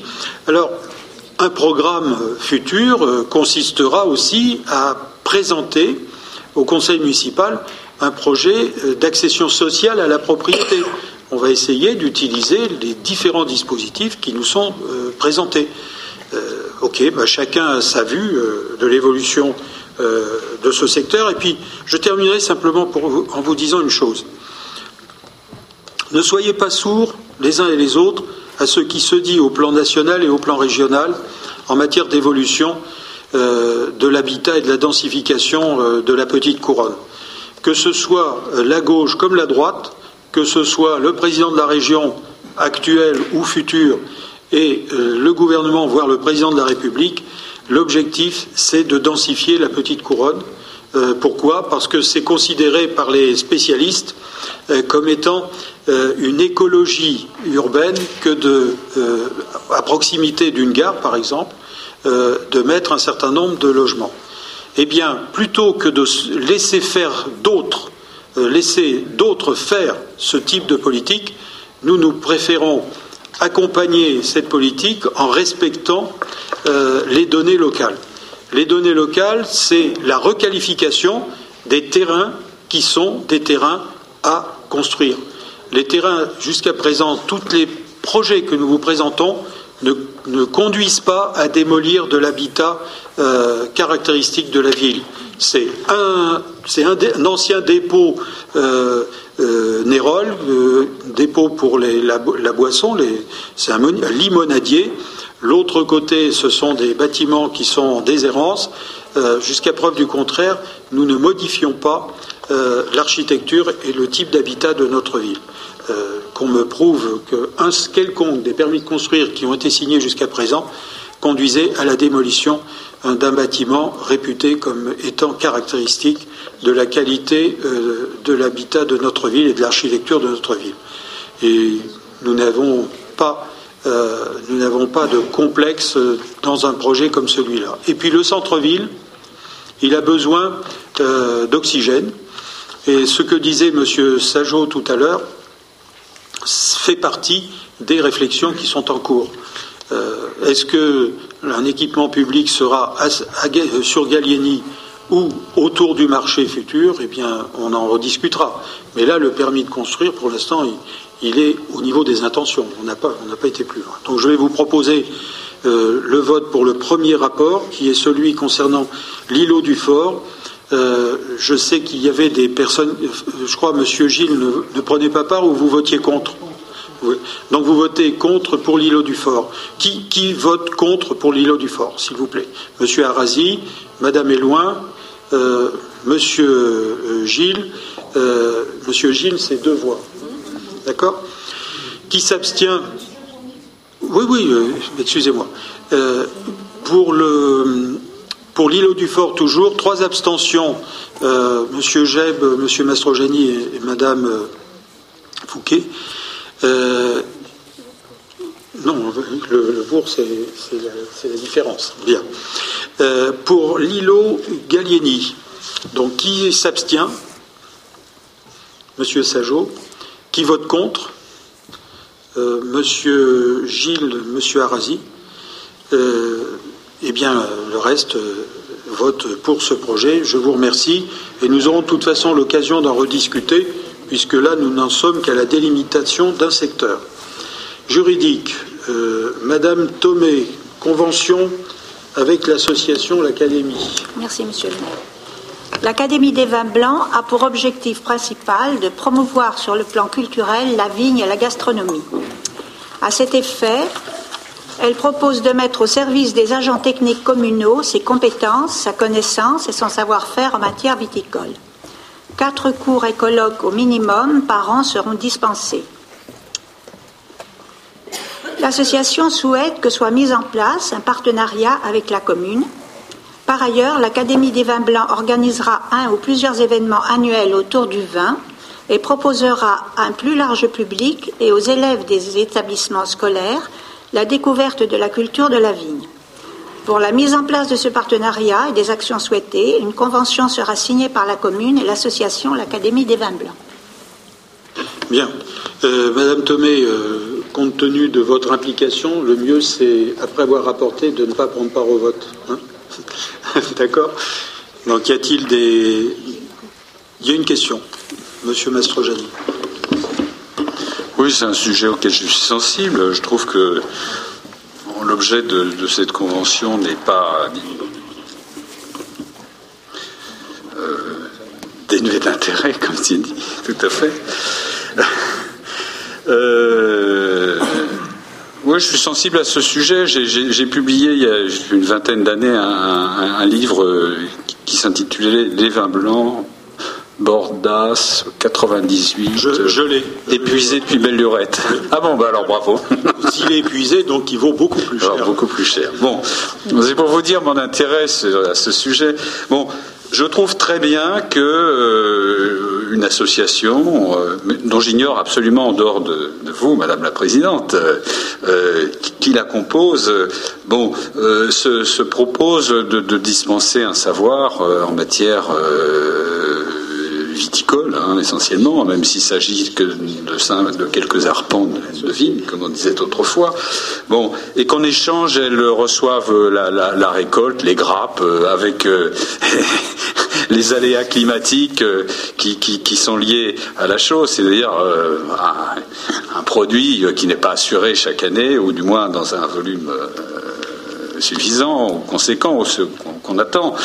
Voilà. Bon, jusque-là, je trouve ça très bien. Moi, là où je tique un petit peu, parce que j'ai quand même lu la convention avec, intérêt, c'est qu'ensuite. Euh, alors on dit que tout ça se fait à titre gracieux. Hein. Enfin, je veux dire, c'est en gros les cours contre la vendange. Très bien. Moi, je trouve ça très bien ce genre de, d'échange. Hein. Bon, euh, derrière, alors par contre, ce qui m'intrigue un petit peu, c'est que cette association que je ne connais pas, dont je ne connais pas les, membres, hein, euh, dont je n'ai jamais entendu parler d'ailleurs, euh, oui, alors se propose alors vraiment de des choses assez ambitieuses et en particulier de dispenser, enfin de créer des, événements autour des vins blancs qui ne sont plus de nos gens alors cette fois-ci, mais du monde, euh, des, des de, de l'enseigne, enfin de la Enfin bon, je ne vais pas relire ce que vous avez sous les yeux, hein, voilà. Enfin bon, j'ai l'impression que c'est d'abord, est-ce que ça donnera lieu comme précédemment à, je veux dire, à des, des, prestations gracieuses? J'ai du mal à le croire, hein, vu l'ampleur et l'ambition de, ces missions, enfin que, que ça signe cette, cette association. Voilà. Moi, je Très raisonnablement, j'estime qu'on devrait garder euh, cette convention, mais en supprimer le paragraphe euh, sur euh, le devenir de cette association, qui me semble ben, je sais pas, peut-être recouvrir des projets qui ne sont pas. quel, paragraphe, quel, paragraphe? Alors, ah vous avez raison, il faut toujours lire les textes. Alors, on est à l'article 2, partenariat et actions mises en place. Et je vais à la fin. Ah oui. L'association, alors, après avoir bien insisté, enfin, ou avant de bien insister sur le fait que euh, les, cours euh, contre les raisins, on va dire ça comme ça, euh, ça, ça, ne va pas plus loin sur le plan financier, on dit l'association organisera plusieurs événements annuels autour du 29 juin. Ces événements seront à déterminer avec la commune et se traduiront notamment par l'organisation d'expositions et d'animations autour des vins blancs du monde. Des cours d'œnologie destinés aux adhérents de l'association seront également mis en place. Par ailleurs, la découverte de la culture de la vigne sera proposée aux scolaires et une approche de l'histoire vinicole en Île-de-France sera proposée à un plus large public. Enfin, l'association dispensera une étude des différents cépages du monde. Bon, c'est très bien, voilà des, objets tout à fait euh, honorables, mais je veux dire, qu'est-ce qu'ils viennent faire dans, cette convention qui était toute simple et tout à fait, euh, je veux dire, honorable, euh, honnête, d'apparence, voilà. Écoutez, je me pose des questions, c'est tout. Monsieur, monsieur compte tenu de, du fait que vous êtes une personnalité qualifiée dans ce domaine. Non, mais c'est pas pour vous flatter. Non, non, mais c'est vrai. Je le sais. Je, le sais. Et, tout le monde, et tout le monde l'a toujours dit. Mm. Donc c'est pas, je suis pas le seul à, le reconnaître. Moi, ce que je vous propose, c'est que, euh, euh, c'est que vous vous rapprochiez euh, de la de l'association qui, c'est vrai, est, tout, est, toute jeune. Hein. Elle, est, elle, est, issue d'un certain nombre, disons, de, d'aventure ou de, disons, d'expérience. C'est ça que je voulais euh, préciser. Pourquoi pas, euh, pourquoi pas ce rapprochement et puis vous voyez avec eux comment on modifie, on améliore, on, règle ce type de choses. Euh, en tant que personnalité qualifiée, moi je pense que Madame Thomé et ses, et ses collègues seront tout à fait heureux de discuter avec vous sur ce dossier. D'autant que on ne peut pas, c'est pas vous que je l'expliquerai, on ne peut pas se limiter au vin blanc de nos gens, euh, parce que pour l'instant, il n'est pas considéré comme un cru euh, de, de réputation internationale et que ce qui est dangereux d'ailleurs parfois, c'est qu'il n'est même pas remboursé par la sécurité sociale. et, ça, je plaisante parce que on est tous d'accord pour dire que nous apprenons, nous apprenons, nous réapprenons euh, la, culture euh, du vin, euh, des, grappes de raisin. Donc il faut peut-être que vous rapprochiez de l'association et que vous fassiez part de vos remarques. Puis à ce moment-là, s'il faut changer un certain nombre de choses, bon, ils changeront. C'est une expérience, hein. monsieur. Monsieur le maire, nous accueillerons de toute façon tous les conseils, surtout de personnes compétentes, avec plaisir. Monsieur, je, vous préférez le vin rouge, vous, c'est ça? Euh, Non, nullement, nullement. Mais moi, j'aurais aimé que Monsieur De Grassa, euh, qui s'occupe des associations, me parle de cette nouvelle association, de ses statuts, de son budget, euh, du fonctionnement, de sa notoriété, des, événements qu'elle a fait par le passé, puisque là, nous allons avoir un contrat avec la ville, qui va engager la ville. Et Monsieur De Grassa nous a dit tout à l'heure qu'il avait passé à la paille de fer l'ensemble des associations, donc il a dû dégager ah, quelques subventions. Euh, et donc, je voudrais en entendre un peu plus. Bah, nous en reparlerons au moment justement du vote euh, du budget primitif et donc du montant des subventions qui seront allouées à telle et à telle association. Sachant qu'il je me permets de, pardon. de rajouter un pardon. Non, non, je termine simplement, sachant qu'il y a des règles euh, qui sont qui ont été euh, proposé par euh, M. de Grassa et Mme Nataf concernant les associations nouvellement créées. Euh, on n'arrive pas comme ça la fleur au fusil en disant ça y est, on vient de créer une association, s'il vous plaît, donnez-nous de l'argent. il faut d'abord que les associations prouvent un certain nombre de choses avant qu'elles reçoivent une subvention de la ville. Hein, c'est bien ça. Hein, je n'ai pas dit de, je n'ai pas dit de bêtises. Je, suis désolé, il y a déjà une subvention parce que met à sa disposition des locaux. Ah oui. On met déjà des locaux. Donc, quelque part, ils sont pas, on a dû étudier le dossier. Mais nous donnons. si demain je crée une association, je ne suis pas convaincu qu'on me mettra à disposition des locaux. Ah, ça dépend de quelle façon vous les demandez. Si on en a à vous offrir. Il n'y a aucun problème. L'autre, l'autre structure qui est, qui est la, la confrérie euh, du petit vin blanc a aussi des, des, locaux mis à disposition par la ville, y compris d'ailleurs euh, les caves pour stocker le, nectar, euh, le nectar non agenté, etc., etc. Euh, mais c'est vrai, c'est vrai. Il y a déjà, mais rien que pour ça, il, fallait avoir une convention, ne serait-ce que pour les locaux, euh, déjà.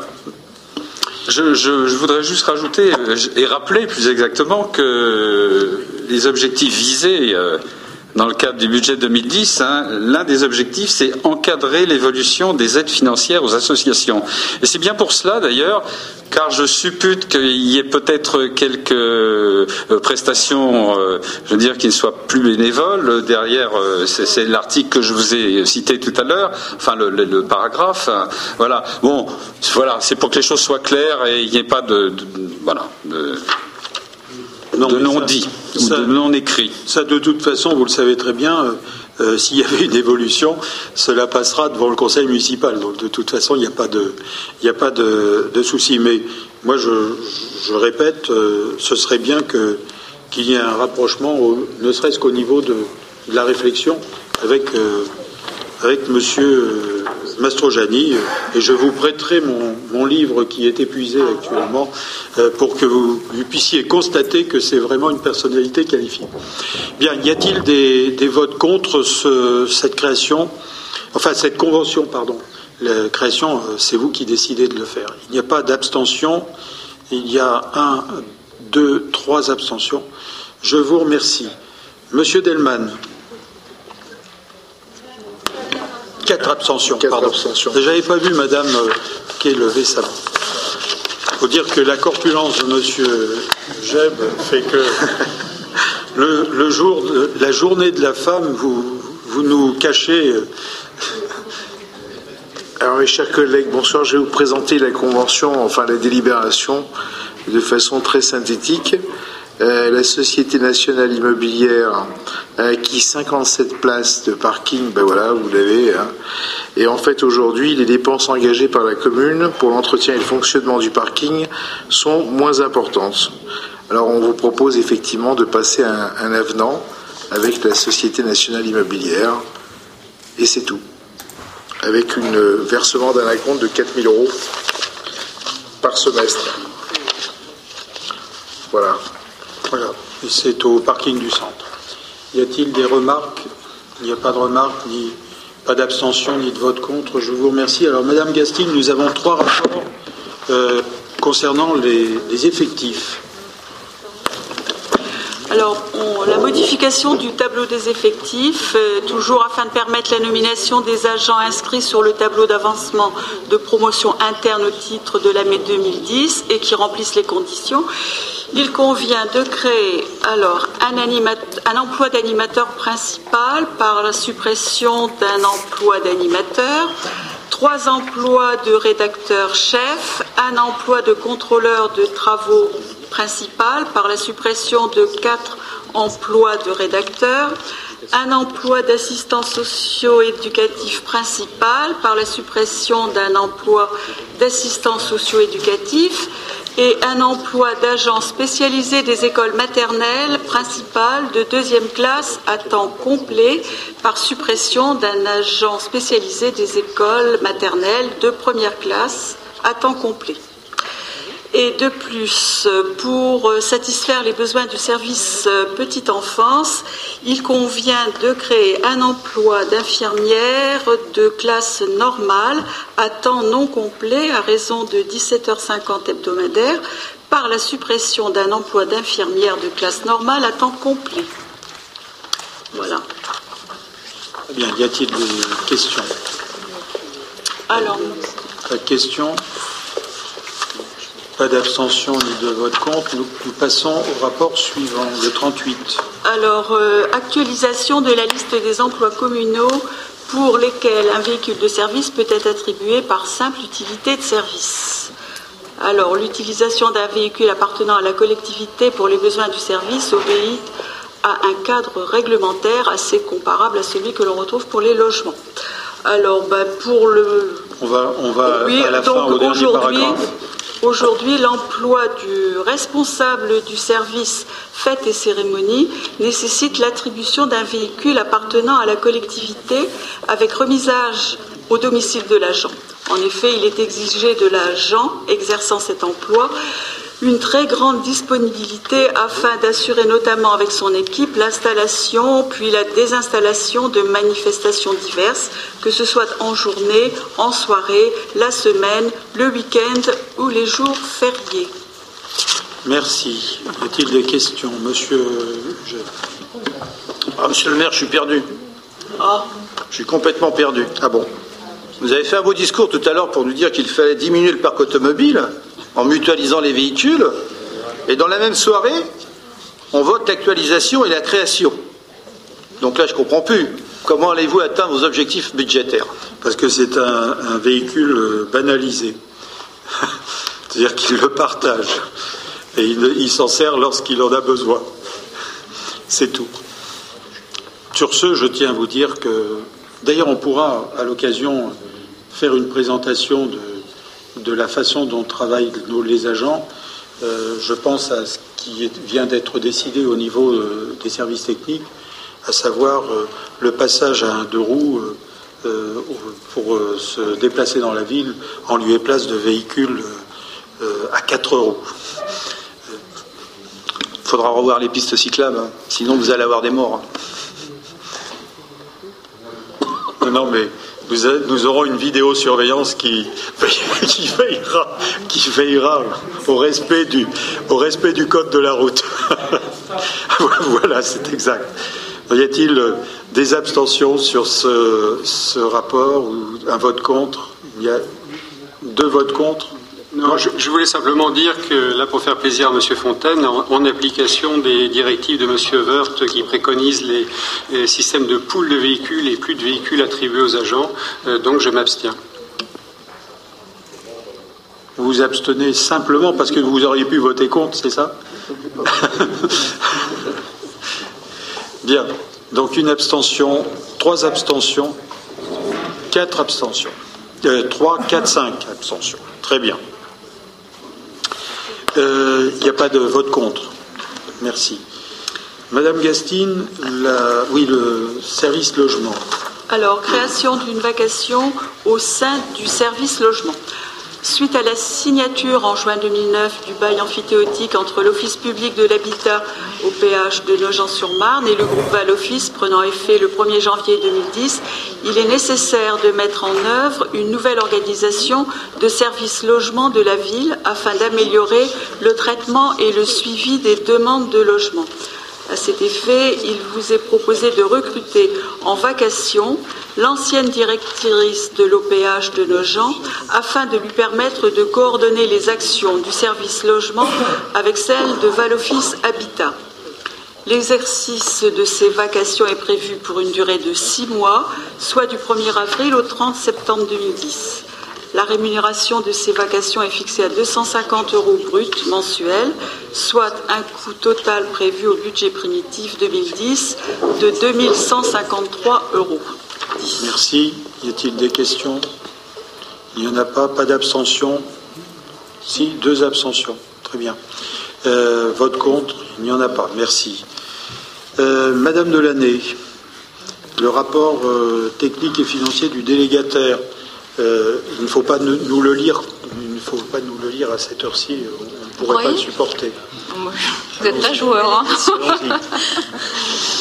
Approbation du rapport technique et financier du délégataire de la restauration scolaire et municipale pour l'année 2008-2009. Donc euh, c'est le rapport, euh, le contenu, le compte rendu technique et le contenu, euh, le compte rendu financier de la société Avenance Enseignement. Donc pour la gestion du service public de la restauration scolaire et municipale.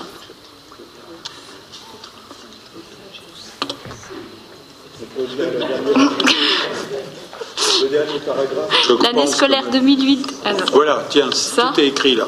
L'année scolaire 2008-2009 fut marquée, c'est ça? Voilà. Par la continuité de l'augmentation de la fréquentation avec 75,83% des enfants scolarisés fréquentant les restaurants euh, scolaires, alors que l'année scolaire a été réduite de trois jours au niveau des, des- des- de- du scolaire, une réorganisation du service pour le restaurant des écoles Guy Moquet et Paul Bert, l'introduction de nouveaux plats comme la soupe ont été introduites dans toutes, euh, dans toutes les-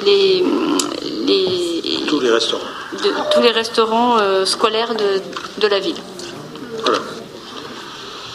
Bien. Donc de, toute façon, ce rapport est passé devant euh, la commission, hein, c'est ça, euh, qui est chargée de suivre les délégations de services publics. Il y a quelque temps, et la commission a donné un avis favorable. y a-t-il des remarques? Pas pour la soupe, mais des remarques sur le rapport? Il n'y en a pas. Euh, il n'y a pas de vote contre ni d'abstention. Je vous remercie. Monsieur Echen. Il s'agit de l'approbation de la convention de partenariat aide aux vacances enfants à passer avec la CAF du Val-de-Marne. Dans le cadre de la convention d'objectifs et de gestion 2009-2012, la CAF du Val-de-Marne met en place à compter de 2010 le dispositif VACAF aide vacances enfants pour les séjours organisés par des organismes de vacances conventionnés publics ou privés. Ce dispositif a pour but d'assurer les- inscriptions des enfants issus de familles allocataires des centres de vacances, assurant un accueil avec hébergement et le financement selon un barème de la CAF. Afin de mettre en œuvre ce nouveau dispositif, la CAF fournira aux services municipaux une application permettant un traitement informatique des demandes. Cette convention précise les modalités de mise en œuvre et les règles à respecter. Merci. Pas de questions, pas d'abstention, ni de vote contre. Merci, Monsieur Echen. Euh, Madame Munzer, pour les tarifs. Oui, la fixation des tarifs de partenariat événementiel. Euh, en effet, la commune de Nogent-sur-Marne souhaite associer des partenaires financiers pour certains des événements 2010. Euh, donc le calendrier, je ne sais pas s'il va s'afficher, non, mais donc on l'a euh, sous les yeux. Il y a plusieurs événements donc en, en 2010, notamment le Festival du développement durable, Anima Flore, le marché aux fleurs, les médiévales, euh, la grande fête des bords de Marne, donc type guinguette éphémère, etc. Fête de la musique, l'école du cirque Willy Zavata au pavillon Baltard sur l'esplanade, le village des associations et l'exposition d'art plastique. Pour ces, ces manifestations, la ville a fixé des tarifs selon le type de partenariat. euh, voilà, qui vont euh, donc entre 1000 et 5000 euros selon la manifestation. Et pour les tarifs avec stand, euh, pour Animaflore, c'est par exemple 500 euros. Et pour Durablement Nos gens, qui aussi fait appel à des stands, c'est 2500 euros. D'ailleurs, à titre d'information, les services ont trouvé déjà euh, ah oui, par- tout à fait. partenaires. On Notamment pour la nouvelle opération l'école de cirque euh, Willy Zavata, qui donc aura lieu sur, euh, je ne sais pas si tout le monde voit bien, mais derrière le pavillon Baltard, il y a un, parking, esplanade. voilà, une esplanade. Euh, donc un, un chapiteau va être monté et, et c'est une école de cirque éphémère, donc pour le mois de juillet, essentiellement pour les enfants. Euh, qui ne partent pas en vacances ou qui décident de rester exprès pour ça. Et effectivement, toute l'opération est par exemple euh, bah, financée in- intégralement par, euh, par des partenariats de ce type-là. Voilà. Y a-t-il des questions? Il n'y en a pas. Il n'y a pas d'abstention ni de vote contre. Je vous remercie. Euh, Madame Le Touzet, le guide pratique pour les personnes handicapées. Oui, monsieur le maire. Donc, fixation des tarifs de publicité pour le guide pratique pour les personnes handicapées nogentaises et leurs familles. Par délibération du 29 octobre 2001, le conseil municipal a décidé de reprendre directement la gestion des publications municipales à compter du 1er janvier 2002 et a fixé les tarifs des publicités y figurant. Donc aujourd'hui, la commune souhaite éditer un nouveau guide pratique pour les personnes en situation de handicap, personnes nogentaises et leurs familles. Il convient donc de fixer les tarifs de publicité pour cette nouvelle publication. Euh, cette publication sera en format A5 et donc, euh, pour vous donner un exemple, une page entière euh, avec les frais techniques serait de 400 euros plus les frais techniques et pour une demi-page de 250 euros plus 20 euros de frais techniques et il y a un tarif dégressif si les, les agences de publicité font d'autres publications, participent à d'autres publications de la ville. Donc les membres du conseil municipal sont amenés à délibérer sur le projet. Très bien. Pas de questions ni de commentaires, pas d'abstention ni de vote contre. Merci. Nous passons euh, maintenant euh, à la demande d'inscription au titre des monuments historiques qui est présentée par monsieur Nicolas. Alors, la conservatrice des antiquités, objet d'art du Val-de-Marne, a attiré l'attention de la ville de Nogent sur le caractère remarquable de cinq éléments de son patrimoine. Seulement, il faudrait qu'elle change de lunettes là. Cinq éléments de mobilier urbain ancien de l'espace public parisien, magnifique ouvrage Guimard de la station Georges V, un distributeur à bonbons sans ces bonbons posés dans une station de métro, l'horloge des abattoirs de la Villette, un avertisseur de pompiers, un avertisseur de police, afin d'en assurer la sécurité. La conservatrice propose de procéder à une inscription au titre des monuments historiques.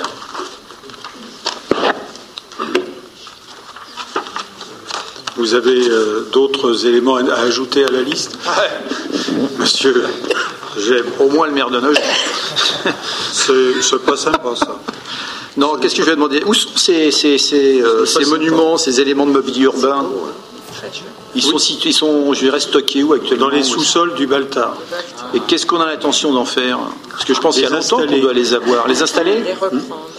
Par exemple, la- l'ancienne station Georges V sera euh, sur l'avenue de Joinville, à la sortie euh, du, du souterrain qui traverse la euh, qui traverse l'avenue de Joinville euh, pour l'accès au RER. La pendule de la Villette sera installée dans le, aux abords du futur marché du centre-ville euh, le jour où nous ferons l'opération. Pour les autres, alors, euh, par contre, le distributeur de bonbons, on n'a pas décidé pour le distributeur de bonbons. Euh, ça, ça pourrait être ici, je ne sais pas, à l'occasion des. Et alors, concernant, concernant l'avertisseur, l'appel, hein, l'appel à secours, à secours, en fait, euh, parisien, euh, on le mettra juste à côté d'une caméra de vidéoprotection. pour le cas où la caméra ne fonctionnerait pas. Euh, c'est- vrai, les deux plus importants sont quand même. Et, et il appellera aux conseils municipaux. Comment? Il appellera aux conseils municipaux. Par exemple? C'est pas mal. Par exemple. Mais dans la, la- la- les éléments de la, de la station de métro euh, Georges V euh, sont stockés euh, de façon très précautionneuse au sous-sol du Baltard. Et euh, il est évident que ce classement en vaut la peine. En vaut la peine. Il y a de moins en moins de stations de ce type sur Paris. Il n'y a pas de... Georges V, il n'y en a plus qu'une. hein. Georges V. Sur Oui, les bah, Champs-Élysées. Oui, non, mais elle n'y est plus sur les Champs-Élysées. Parce que c'est euh, c'est une, une station euh, assez moderne hein, maintenant. Alors on la, on la gardera pas sous le nom de Georges V quand même, parce que. oui, d'ailleurs, euh, la RATP a accepté le principe, le jour où l'opération euh, de la gare sera terminée, de baptiser la station euh, de Nogent Nogent-Baltard, Euh, et non plus Nogent-sur-Marne, de façon que l'aspect Baltard soit euh, connu euh, au plan euh, régional. Il n'y a pas d'abstention ni de vote contre sur ce point-là. Je vous remercie. Monsieur Nicolas, on enchaîne. On enchaîne avec l'approbation de convention avec le Conseil général pour la numérisation des registres de recensement de la population de Nogent. Donc le principe de la convention, il est simple. On autorise la ville à transférer les archives au département. Elle les fait numériser par la société Safig. Elle les restitue. Et elle remet aux communes un exemplaire des CD-ROM qui les concernent pour exploitation. Merci bien. Il n'y a pas de questions sur ce sujet. Pas d'abstention ni de vote contre. Bon, Monsieur Pasternak, euh, vous étiez euh, un de nos responsables importants du club de judo de la ville. Vous allez pouvoir nous parler de ce rapport avec beaucoup plus de, avec euh, en tant que personne qualifiée. Voilà, c'est cela. Merci, monsieur le maire. Bonjour à tous. Bonsoir à tous plutôt. La commune a acquis différents locaux d'un ensemble immobilier situé 19 bis rue Paul Bert. Ce nouvel équipement sportif sera opérationnel en sept- en septembre 2010. En journée, il sera utilisé par les élèves fréquentant les établissements du premier et du second degré et le soir, il sera essentiellement destiné au club d'arts martiaux. La commune souhaite attribuer un nom à son nouvel équipement sportif et a proposé à David Douillet de bien vouloir lui faire l'honneur de lui donner son nom. En effet, David Douillet est le judoka le plus primé en France en catégorie poids lourd et par son travail et par sa persévérance représente un exemple pour la jeunesse. Alors je vous laisse lire euh, le curriculum vitae de M. Douillet. En 1997, il fait son entrée dans le dictionnaire Larousse et le musée Grévin réalise une statue de cire de lui. De 90 1997 à 2009, David Douillet est le parrain de l'opération caritative Pièce jaune organisée par la Fondation Hôpitaux de Paris Hôpitaux de France. Après son deuxième titre olympique, il est nommé ambassadeur pour la jeunesse auprès de l'UNESCO en 2001. Le 18 octobre 2009, il est élu député de la 12e circonscription des Yvelines. À l'Assemblée nationale, il est le membre de la Commission des affaires culturelles et de l'éducation. Afin de saluer cette carrière sportive exceptionnelle, la commune souhaite attribuer le nom Espace David Douillet Paul Arts martiaux à son futur dojo. Ce dernier a fait l'honneur d'accepter cette proposition. Euh, je crois, Monsieur Pasternak, que vous avez oublié aussi une progression. C'est que à 11 ans, il faisait 1m80 et 80 kg. Et actuellement, il fait 140 kg et il fait toujours 1m80.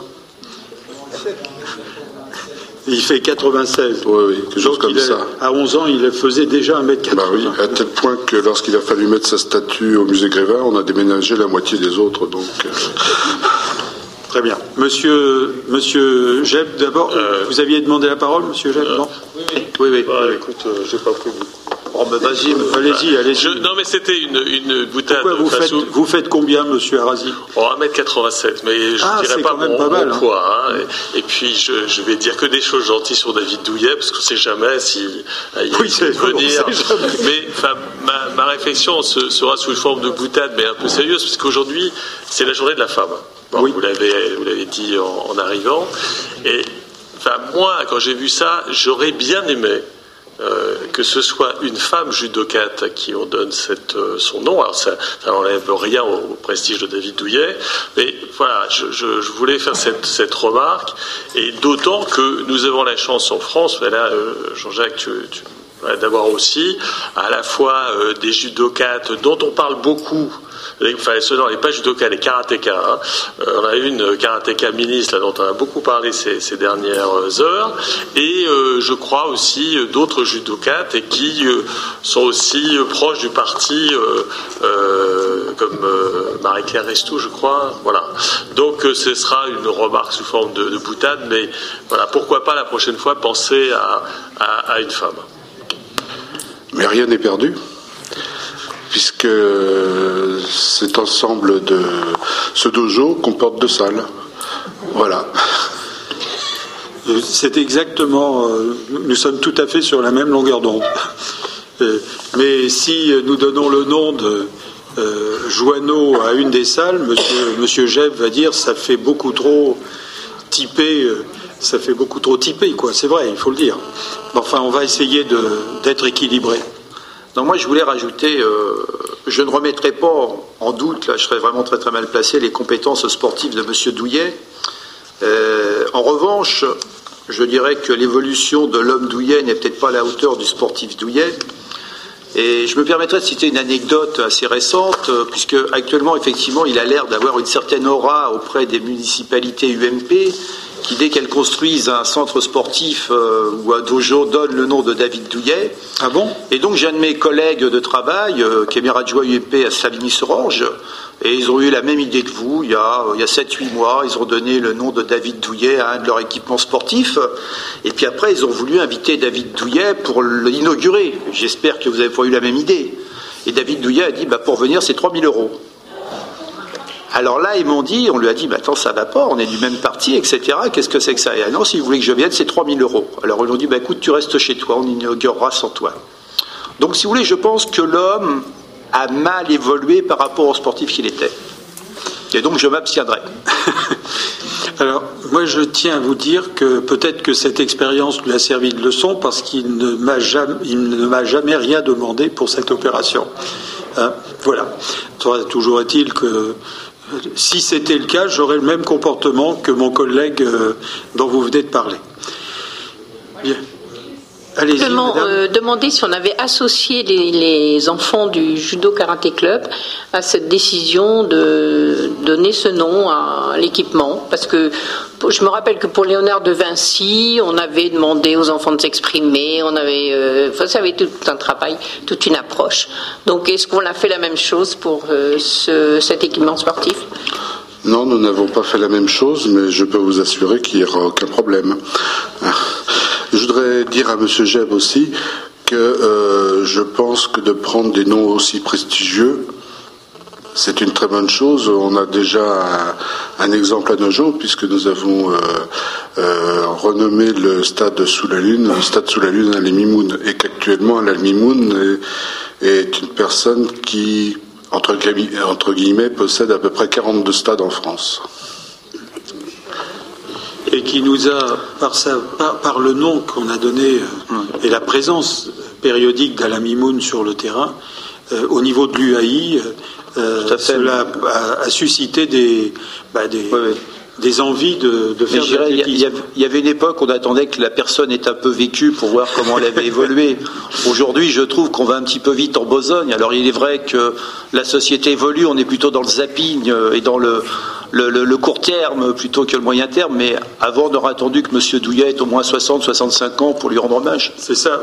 Oui, mais l'avantage, c'est qu'il peut nous faire une démonstration s'il vient à l'inauguration. Euh, dans 10, 20, 30, 40 ans, je ne sais pas ce qu'il aurait été capable de faire. Bien, enfin, toujours est-il que pour l'instant, il ne nous a rien demandé.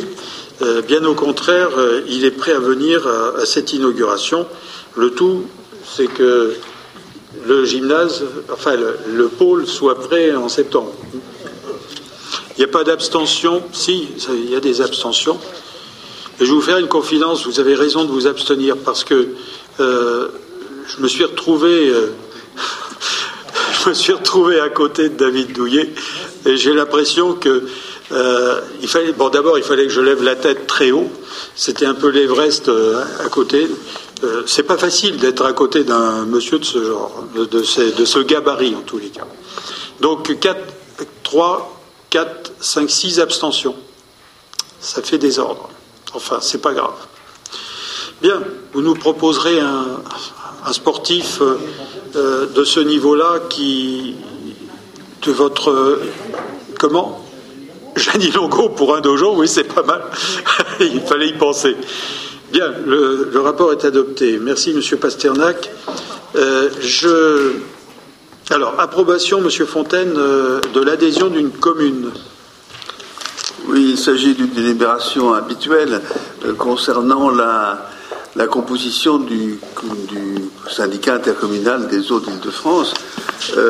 donc, il, s'agit aujourd'hui d'accepter dans le syndicat, dans le CEDIF, donc, les Boulogne, Biancourt, Sèvres et la communauté d'agglomération de Versailles-Grand Parc, mais seulement pour le périmètre des communes de Bièvre, Jouy-en-Josas, les Loges en Josas et Viroflay, euh, car les autres communes de cette communauté d'agglomération ne font pas partie. Donc il vous est demandé d'approuver cette adhésion, ces adhésions. N'y a pas de de vote contre ni d'abstention. Merci bien. Une autre adhésion, Madame euh, Thomé à chaque fois qu'une commune veut adhérer au syndicat intercommunal pour le gaz et l'électricité en Ile-de-France, le CIGEF, euh, il faut, il convient, euh, conformément à certains articles, que les 176 communes membres du CIGEF l'approuvent. Là, il s'agit de la commune de Fontenay-le-Fleury dans les Yvelines. Merci bien. Il euh, n'y a pas de, questions?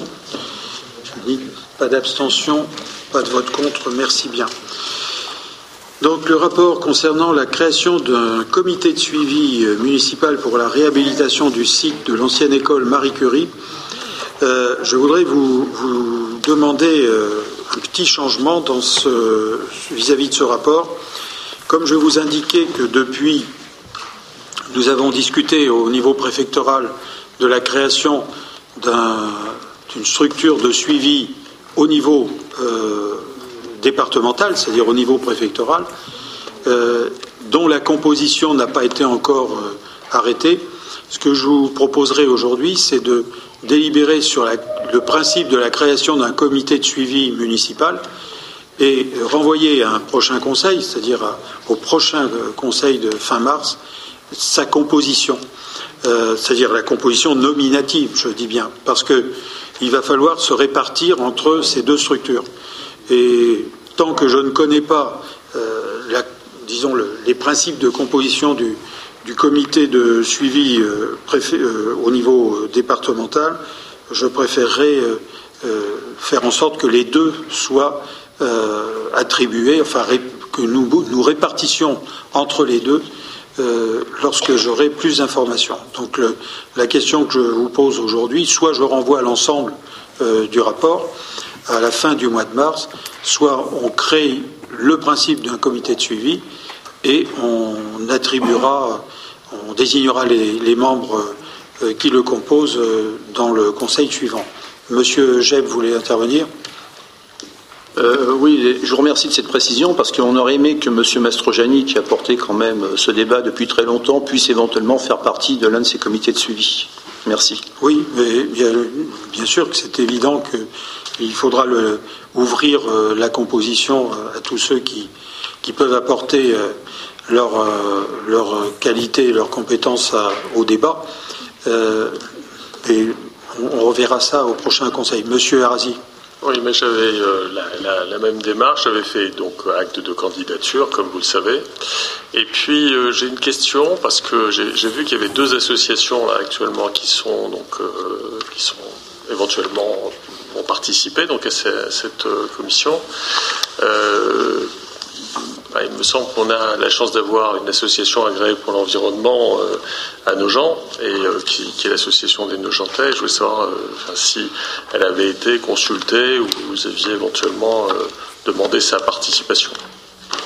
Non, non, nous n'avons pas été justement jusque-là, et c'est aussi pour cela que je préférerais qu'on acte le fait qu'on va créer ce comité de suivi et, le prochain conseil, on, on ait des idées plus précises sur euh, ceux qui y participeront. De toute façon, ces, deux structures auront des missions complémentaires, mais je veux les définir de façon plus précise, et devront associer la plupart des personnes qui peuvent apporter leur qualité et leurs compétences à, ce projet qui est particulièrement important et qui doit être un projet auquel doivent participer toutes celles et tous ceux qui, euh, qui, le souhaitent ou qui ont des compétences pour le faire. Ok Donc, moi, je vous propose, Monsieur euh, Gilles. Euh, nous, on se posait la question de savoir pourquoi vous n'utilisiez pas les compétences de ceux qui sont dans la commission pour les risques technologiques qu'on a déjà mis en place. Et à ce titre, notamment Michel Devin, qui était intéressé pour s'intéresser aussi au sujet de Marie Curie, puisqu'il est dans cette commission sur les risques. Bah, écoutez, c'est parce que je pense que cette commission sur les risques euh, technologiques et naturels euh, n'associe pas forcément euh, des, nojentés en tant que tels, et des nojentés en particulier ceux qui sont à proximité, les riverains, le conseil de quartier, des associations qui, ont des, compétences pour, être membres de ce suivi. Par conséquent, je ne voulais pas euh, enfin, utiliser les, inscrits à, la commission ad hoc euh, pour composer ce comité de suivi. Donc là, je pense que de toute façon, les remarques qui viennent d'être faites, y compris la vôtre, euh, sont suffisamment précises et intéressantes pour, que, pour me renforcer dans l'idée qu'il vaut mieux qu'on prenne notre temps. De toute façon, ce n'est pas, pas perdu, puisque à la fin du mois de mars, ce sera suffisant pour euh, composer ces, deux commissions. Mais je vous propose quand même que, euh, suite à, vos déclarations, c'est que vous me fassiez parvenir euh, la candidature hein, de M. Devinck, M. Mastrojani, M. Arasi, etc., pour qu'on pour puisse les prendre en compte dans la réflexion qu'on va mener sur, et que l'association des Nogentais, que j'ai une tendance à appeler l'association des coteaux, euh, n'hésite pas à faire acte de candidature aussi. Ça serait bien. Et d'autres associations aussi, d'ailleurs. Il y en a une ou deux, une ou deux autres qui peuvent euh, revendiquer leur présence dans ce comité de suivi.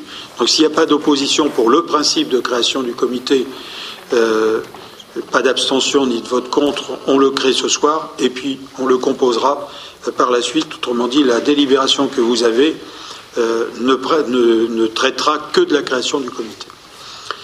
Merci. Euh, ensuite, il y a le compte-rendu des décisions prises par le maire euh, en fonction de l'article 21-22. Euh, y a-t-il des questions? Madame Elouin.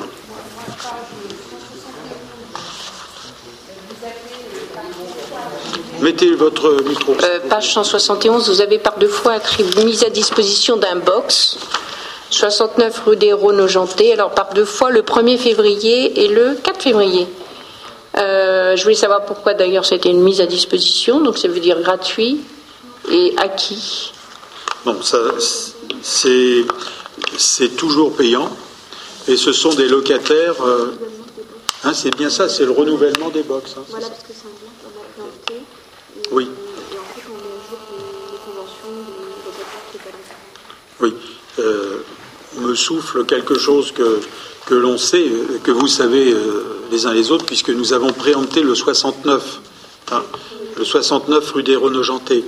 Et comme, euh, comme certains des locataires avaient des box euh, dans, qui ne sont pas intégrés dans l'immeuble, hein, ce sont des box qui sont séparés, il a fallu renouveler leur, leur convention.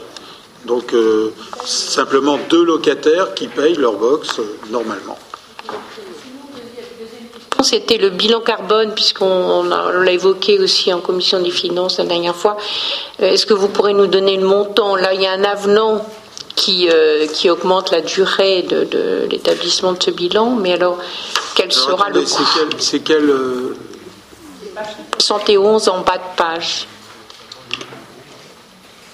Numéro 10, 44. Ah oui, euh, si je crois me rappeler, et vous me, vous me, me précisez si si j'ai pas une bonne mémoire, c'est qu'en fait, nous allons